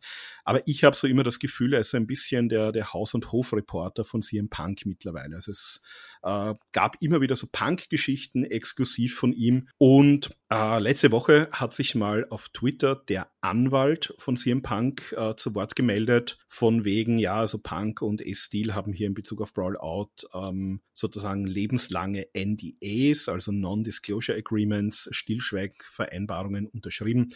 Die dürfen sich da dazu nicht äußern und die einzige, die irgendwie sowas nicht unterschrieben hätte, das war irgendwie die Frau von S-Steel. Vielleicht sagt die mal was dazu, aber ähm, ja, CM Punk und S-Steel sind ganz, ganz tolle Leute und ganz super und ähm, ja, also er ist da als Anwalt, äh, steht er voll hinter denen.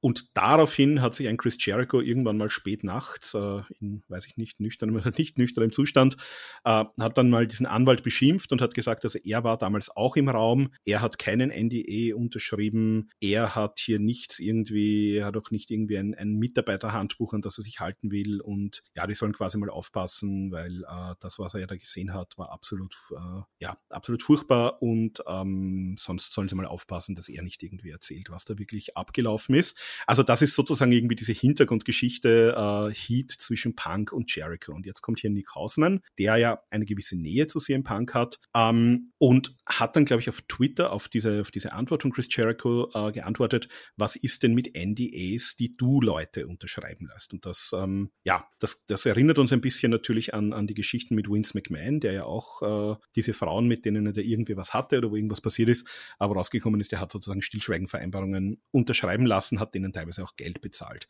Und dann hat Nick Hausman in einem Podcast, den er gemacht hat am selben Tag, ähm, hat er sich zu Jericho geäußert und hat gesagt, ähm, also wortwörtlich, ich habe es jetzt mal übersetzt, es gibt Probleme mit Chris hinter den Kulissen und ich kenne eine Menge Leute, die durch Chris und seine Handlungen verletzt wurden.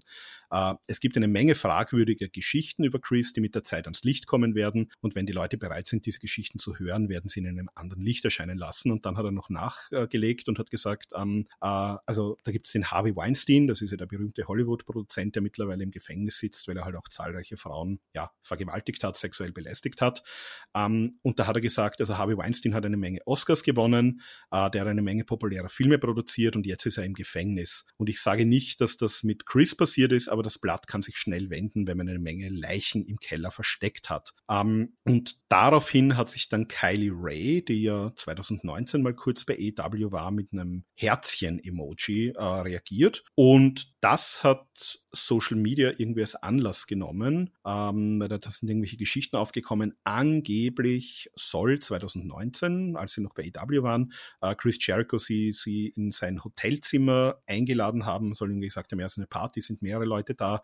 Im Endeffekt soll dann angeblich nur Jericho dort gewesen sein und soll sich irgendwie an sie rangemacht haben. Und kurz darauf ist sie von, von EW verschwunden. Sie hat damals selber aber eine ja ein Statement herausgegeben, wo sie gesagt hat, ähm, also es gibt keinen bestimmten Grund, es ist nichts vorgefallen bei EW, sie hat persönliche Gründe, warum sie halt hier sich aus dem Wrestling zurückzieht. Und das ist jetzt sozusagen die, die Vorwürfe oder das, was man daraus konstruiert hat. Das ist so der Hintergrund. Ähm, das steht jetzt hier äh, bei Jericho im Raum. Es Man muss ja auch niemand dazu sagen, äh, ich glaube, das Wichtige, wir können weder sagen, ob was dran ist. Nein, gar nicht. Oder ob also nichts dran ist, ist, Das ist halt unser, einfach das Problem. Genau. Es ist halt einfach eine Meldung, wo halt einfach ein, Herz in, in, in zu etwas gedeutet wird und aus der Deutung wurden dann Fakten genau. also, zum, also ich habe halt jetzt gesagt und das ist halt ein gefährlicher Weg. So, wenn wir was wissen, Klar, können also wir gerne die, urteilen, ersten, dann können wir auch gerne sagen, ey, was für ein Scheiß, aber äh, wenn die ersten Personen sich irgendwie melden und sagen, ja, das ist mir konkret passiert, da hat Chris Jericho dieses und jenes gemacht, alles gut, das, das haben wir hundertmal schon durch, das hatten wir mit Speaking Out durch, das hatten wir mit Hollywood durch, das hatten wir mit Me Too durch. Es gibt immer wieder Gründe, warum auch Leute, denen sowas passiert ist, vielleicht äh, schweigen, weil sie irgendwie Angst haben, weil sie glauben, da wird irgendeine, äh, da wird in die Karriere versaut.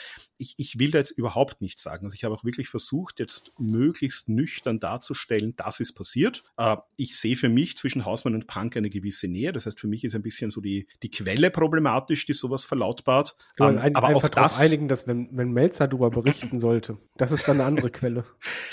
Äh, ja, also ich sag mal, für mich gibt's immer so die, es, es gibt einen Melzer Alvarez, es gibt für mich Fightful mit John Ross Sapp, ähm, es gibt für mich den Torch mit Wade Keller, es gibt für mich Post-Wrestling, ähm, es gibt für mich ähm, den, den äh, Fight Game-Geschichten. Ähm, das sind so für mich die seriösen Quellen, die auch, jetzt kommen wieder Leute und sagen, ah, Melzer, der wird von AEW bezahlt und, und ist ein Freund von Jericho also ich kenne Melzer auch schon sehr lange, wenn es was zu berichten gibt, dann berichtet der. Ähm, da, da spielen auch Freundschaften dann keine große Rolle. Ähm, nein, ich, ich sage jetzt auch nicht, wenn die nicht darüber berichten, dann hat garantiert nicht stattgefunden. Wir haben derzeit diese eine Meldung. Wir haben von Kylie Ray keine konkrete Aussage gehört, außer dieses Herzchen. Ähm, schauen wir mal. Also wenn irgendwas ans Tageslicht kommt, dann werden wir das hören. Das könnte jetzt natürlich, wie es auch bei, bei MeToo und bei anderen Geschichten war, ein Ventil sein, dass jetzt vielleicht Leute sagen, ja, da ist was passiert, darüber möchte ich gerne sprechen. Und vor allen Dingen, wenn was passiert ist, dann muss es ja auch Konsequenzen geben. Also dann muss es Konsequenzen aber, geben. es muss solange rauskommen. Und ja, solange Problem hier ist einfach, äh, jetzt mal rein persönlich, unter uns hört ja keiner zu. ich habe ich hab selber mal im eigenen Leib miterlebt, ähm, beruflich, wie es ist, wenn ein Shitstorm stattfindet. Weil ich habe mal einen Shitstorm gegen mich gehabt und das ist heftig. Das ist unfassbar heftig, weil einfach ähm, ich erlebt habe, was für eine äh, Dynamik das annimmt und da teilweise Sachen vorgeworfen werden, wo du einfach nur hingst, so, wie, wie kommt man da drauf? Man, ja, mich, man hatte mich noch nicht mal irgendwie, keiner, keiner der Menschen, der mir irgendwelche Vorwürfe gemacht hatte, hatte mich auch nur ansatzweise gefragt oder kontaktiert. Und aber es wurde halt, je länger der Shitstorm ging, da wurden Sachen dazu gedichtet, was absoluter Wahnsinn war, was auch wirklich sehr verletzend war. Und deswegen bin ich da sehr vorsichtig. Und deswegen ähm, hoffe ich, dass ihr das respektiert, dass wir halt nicht eine, ein Urteil fällen können Nein, es gibt, doch, etwas, es gibt auch nichts zu, zu beurteilen, weil wir haben noch nichts gehört. Außer irgendwelchen Andeutungen von Drittquellen wissen wir gar nichts. Wenn Kylie Ray jetzt heute Morgen, nächstes Monat, nächstes Jahr kommt und sagt, so, das ist meine Geschichte, das ist konkret passiert, ähm, okay, dann haben wir eine Aussage von einer Person und auf der, auf Basis von dieser Aussage kann man sich dann ein Urteil bilden. Und dann kann man auch bei, bei EW zum Beispiel sagen, okay, die war damals, wenn jetzt das wirklich tatsächlich so war und gewesen sein soll, wie es hier nicht dargestellt, sondern eigentlich nur vermutet wird, äh, dann kann man sagen, okay, was ist hier 2019 passiert? Das muss irgendwie aufgeklärt werden, da muss es Konsequenzen geben, ganz ja. klar. Mist äh, treibt irgendwann wir, nach oben, das kommt irgendwann immer genau. raus. Also aktuell, das ist die Sachlage, so wie ich sie verstanden habe, so wie ich sie mit Stand 31.12. früher Nachmittag wiedergeben kann. Ähm, das, das ist sozusagen der Hintergrund. Und es gab eben jetzt mehrere Fragen. Ähm, es ist zunächst mal gefragt worden, das war eben während äh, Julia Hart ähm, sozusagen dran war, äh, ist mal die Frage gestellt worden, wie, äh, also quasi was denn unternommen wird, um hier äh, sich eine sichere Arbeitsumgebung für ja, Wrestler bei EW zu schaffen. Und da hat eben Tony Khan gesagt, also ich denke, das gilt sowohl für Frauen als auch für Männer. Ähm, das Thema Arbeitsplatzsicherheit, das ist auch was, was wir wirklich ernst nehmen. Äh, wir haben da Richtlinien eingeführt und jedes Mal, wenn irgendwas passiert, dann tun wir alles, was wir können, um halt zu verhindern, ähm, dass, dass irgendwas nochmal passiert. Äh, da hat er gesagt, also wenn ihm persönlich irgendwas auffallen würde oder wenn er von irgendwas Kenntnis bekommt, dann gibt es jetzt ja seit einiger Zeit einen Disziplinarausschuss, wo zum Beispiel auch ein Brian Danielson drin sitzt. Äh, der das sozusagen übernehmen würde. Ähm, der hat bisher gute Arbeit oder großartige Arbeit geleistet, hat er gesagt. Und jeder weiß, dass er sich jederzeit an ihn oder andere Mitglieder dieses Ausschusses wenden kann. Das war mal so die, die erste Frage zum Thema Arbeitsplatzsicherheit. Und dann äh, hat später mal bei der, ähm, also als Tony Khan selbst dran war, die Frage gegeben, äh, ist hier gegen Chris Jericho wegen sexueller Belästigung ermittelt worden? Da hat er halt nur gesagt, gegen unbelegte Internetgerüchte, also darüber kann und wird er nicht sprechen. Er hat gesagt, EW ist das äh, sicherste Unternehmen der Welt. Das ist halt jetzt auch wieder ein bisschen weit das, hergeholt vielleicht. Das hätte Vince damals ähm, auch von WWE gesagt. Ja, aber er hat gesagt, ähm, also wir haben in Sachen Sicherheit äh, eine, eine sehr gute Erfolgsbilanz. Wenn jemand eine Beschwerde hat, kann er sich jederzeit an ihn oder an andere Mitarbeiter im Office wenden und, und es wird der Sache nachgegangen. Ähm, ja, also das war sozusagen zu diesem Thema zum jetzigen Zeitpunkt mal das, das Statement, was es hier von, von Tony Khan und von EW von offizieller Stelle dazu gibt und alles andere werden wir uns einfach anschauen müssen. Also ich bin jetzt weder dafür, dass ich sage, oh, da hätte man doch Jericho mal proaktiv von der Karte nehmen müssen, weil ich gehe mal davon aus, unabhängig von dem, was hier natürlich öffentlich gesagt wird, äh, ich gehe mal davon aus, dass ein, ein, Tony Khan und ein Chris Jericho da ein Gespräch geführt haben, dass er zumindest gesagt hat, pass mal auf, äh, also zumindest würde ich das als Arbeitgeber, wenn das hier mein Unternehmen betrifft, so machen, dass ich sage, ähm, was ist da passiert, beziehungsweise was, auf was müssen wir uns gefasst machen, wenn hier wirklich noch was rauskommt, weil da muss ich mich natürlich entsprechend schützen äh, und mich vielleicht schon, schon proaktiv darauf vorbereiten. Ähm, was auch immer dahinter den Kulissen ist, wissen wir zum aktuellen Zeitpunkt nicht. Äh, und ich glaube, da müssen wir einfach wirklich mal abwarten und dann, wenn wirklich Fakten am Tisch liegen oder hier zumindest ja, Dinge kommuniziert werden, dann kann man sich entsprechend auch damit beschäftigen. Dann so, so, hier, aber jetzt mal Konsequenzen fördern. Ja, wir haben aber, zweieinhalb Stunden. Wir, wir, müssen jetzt zum Ende kommen. Wir machen den Deckel drauf. Wir müssen noch eine Wir kommen zum Ende. Ähm, die, die letzten Tony Khan-Meldungen. Ähm, er hat gesagt, sie haben sehr erfolgreiche Einschaltquoten. Äh, World's End hat gute Zahlen gebracht. Sie hatten zwischen 9.500 und 10.000 Leute ausverkauftes Haus heute in der Halle.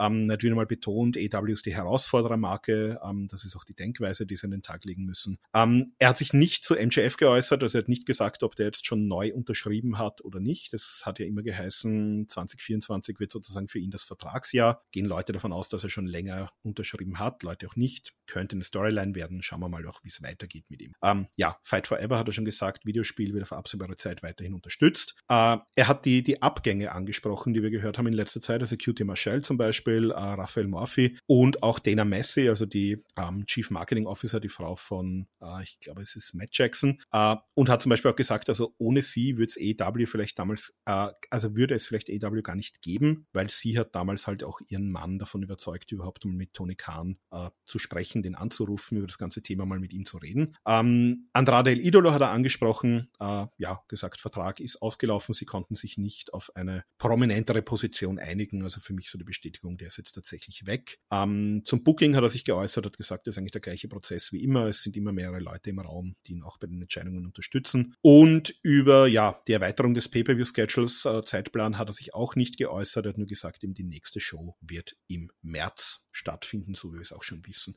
Also bis jetzt auf diese Jericho-Geschichte, die jetzt aber auch nicht inhaltlich groß behandelt wurde, äh, ja, relativ wenig mit Nachrichtenwert rausgekommen. Aber ihr seid jetzt hoffentlich mal auf dem neuesten Stand, auch was diese Jericho-Geschichten angeht. Ich habe es auch im Discord schon gesagt, also ich würde jetzt auch mal von, von großen Diskussionen da gerne Abstand halten. Also zumindest, wenn sie nicht wirklich sachlich geführt werden. Ich will da nicht irgendwelche komischen Anschuldigungen lesen, ohne dass wir mehr wissen. Schauen wir mal, ähm, hat natürlich ein klein bisschen auch den PPU überschattet, das Ganze. Ähm, ja, David, Bananenwertung. Wie gehst du jetzt aus diesem letzten Pay-Per-View des Jahres raus? Wir sind ja im Jahresreview eigentlich sehr positiv äh, rausgegangen, bis so Mitte November, als wir das äh, auch noch alles im Blick hatten. Ähm, wie siehst du jetzt hier den, den Jahresabschluss für AEW? Äh, also erst einmal an alle, die bis hierhin durchgehalten haben. Ich meine, es ist hier Jahreswechsel. Ich glaube nicht, dass viele hierzulande World's End sehen werden. Ich glaube auch nicht, dass viele diese Review hören werden und bis zum Ende vielleicht noch weniger. Deswegen die Parole dieses Mal, wenn ihr bis hier angekommen seid, bitte auf YouTube gehen. Egal, ob ihr auf Spotify das gehört habt oder sonst was, geht bitte auf YouTube in das Video und schreibt in die Kommentare, ich bin der Devil. Dann sehe ich das, dann freue ich mich. Äh, worüber ich mich leider nicht so gefreut habe, war der Pay-Per-View. Weil eigentlich AEW, wenn die eins können, Pay-Per-Views. Die liefern eigentlich immer ab. Das war für mich mit der schwächste Pay-Per-View von AEW bisher. Äh, alle, was allerdings meckern auf hohem Niveau ist, muss man auch sagen.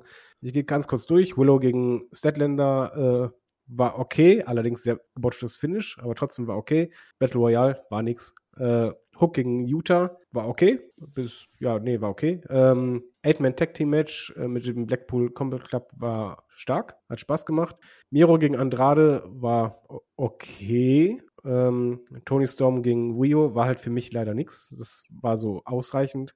Surf gegen Dustin, ja, fand ich halt auch, war nix, weil das kannst du besser machen. Äh, das andere Eight-Man-Tag-Team-Match mit äh, Sting und Chris Jericho war leider auch nur okay für mich. Julia Hart gegen Abaddon auch okay, hätte aber viel mehr sein müssen äh, oder können. Äh, Adam Copeland gegen Christian Cage richtig, richtig, richtig, richtig, richtig stark. Das war super mit drei Ausrufezeichen. Eddie Kingston gegen John Moxley war, es hatte einfach für mich anfangs zu viele Längen. Ähm, war okay bis gut. Ich würde sogar sagen gut. Äh, aber halt die Anfangsphase hätte ich gar nicht gebraucht. Main Event war eigentlich auch okay bis gut, nur halt ich mag diese verletzten Engel äh, nicht so gerne und äh, dafür war die Enthüllung vom Devil cool gemacht, auch wenn ich das anders gemacht hätte. Insgesamt, Bananen, maximal sind acht, ich gebe fünf. Ja, also ich möchte es nicht künstlich in die Länge ziehen, wie schon gesagt, äh, Pre-Show konnte man eigentlich skippen. Äh, erstes Eight-Man-Tag hat mir gut gefallen. Dann, ja, eigentlich durchgängig. Äh, eher schwach, äh, bis eigentlich hin zu Adam Copeland gegen Christian Cage, ähm, Kingston gegen Moxley und MJF gegen Samoa Joe. Das waren für mich auch die drei stärksten Matches des Jahres. Äh, ich würde hier eigentlich, ja, ich glaube, ich gehe hier mit. Ich gebe auch die, die 5 von 8. Also für mich auch der, der schwächste Pay-Per-View des Jahres von, von AEW. Ähm, schauen wir mal, ich glaube, dass da einiges, ähm, wie gesagt, das haben wir eh schon gesagt, ein paar Dinge sind wahrscheinlich hier verletzungsbedingt passiert, äh, in zumindest zwei Matches, wenn nicht auch dem, dem Main Event sogar mit MJF. Ähm, schauen wir mal. Samoa Joe als Champion finde ich spannend. Äh, Adam Cole hier jetzt als Devil mit neuer Top Hill Stable auch spannend. Ähm, ja, schauen wir mal. Bin gespannt auf Dynamite nächste Woche. Hoffe, dass man uns hier gute Geschichten erzählt. Und ja, lasst uns gern natürlich neben der Aussage, dass ihr der Teufel seid, äh, wissen, wie ihr ein PPV gesehen habt, wie eure Wertung ist. Und ansonsten wünsche ich euch an dieser Stelle einen guten Rutsch, ein schönes neues Jahr. Bleibt uns auch nächstes Jahr treu und ja, bis zum nächsten Mal 2024. Äh, ich sag hier mal, mach den Olaf, ich mach den Deckel drauf und sag Tschüss und bis bald. Frohes Neues!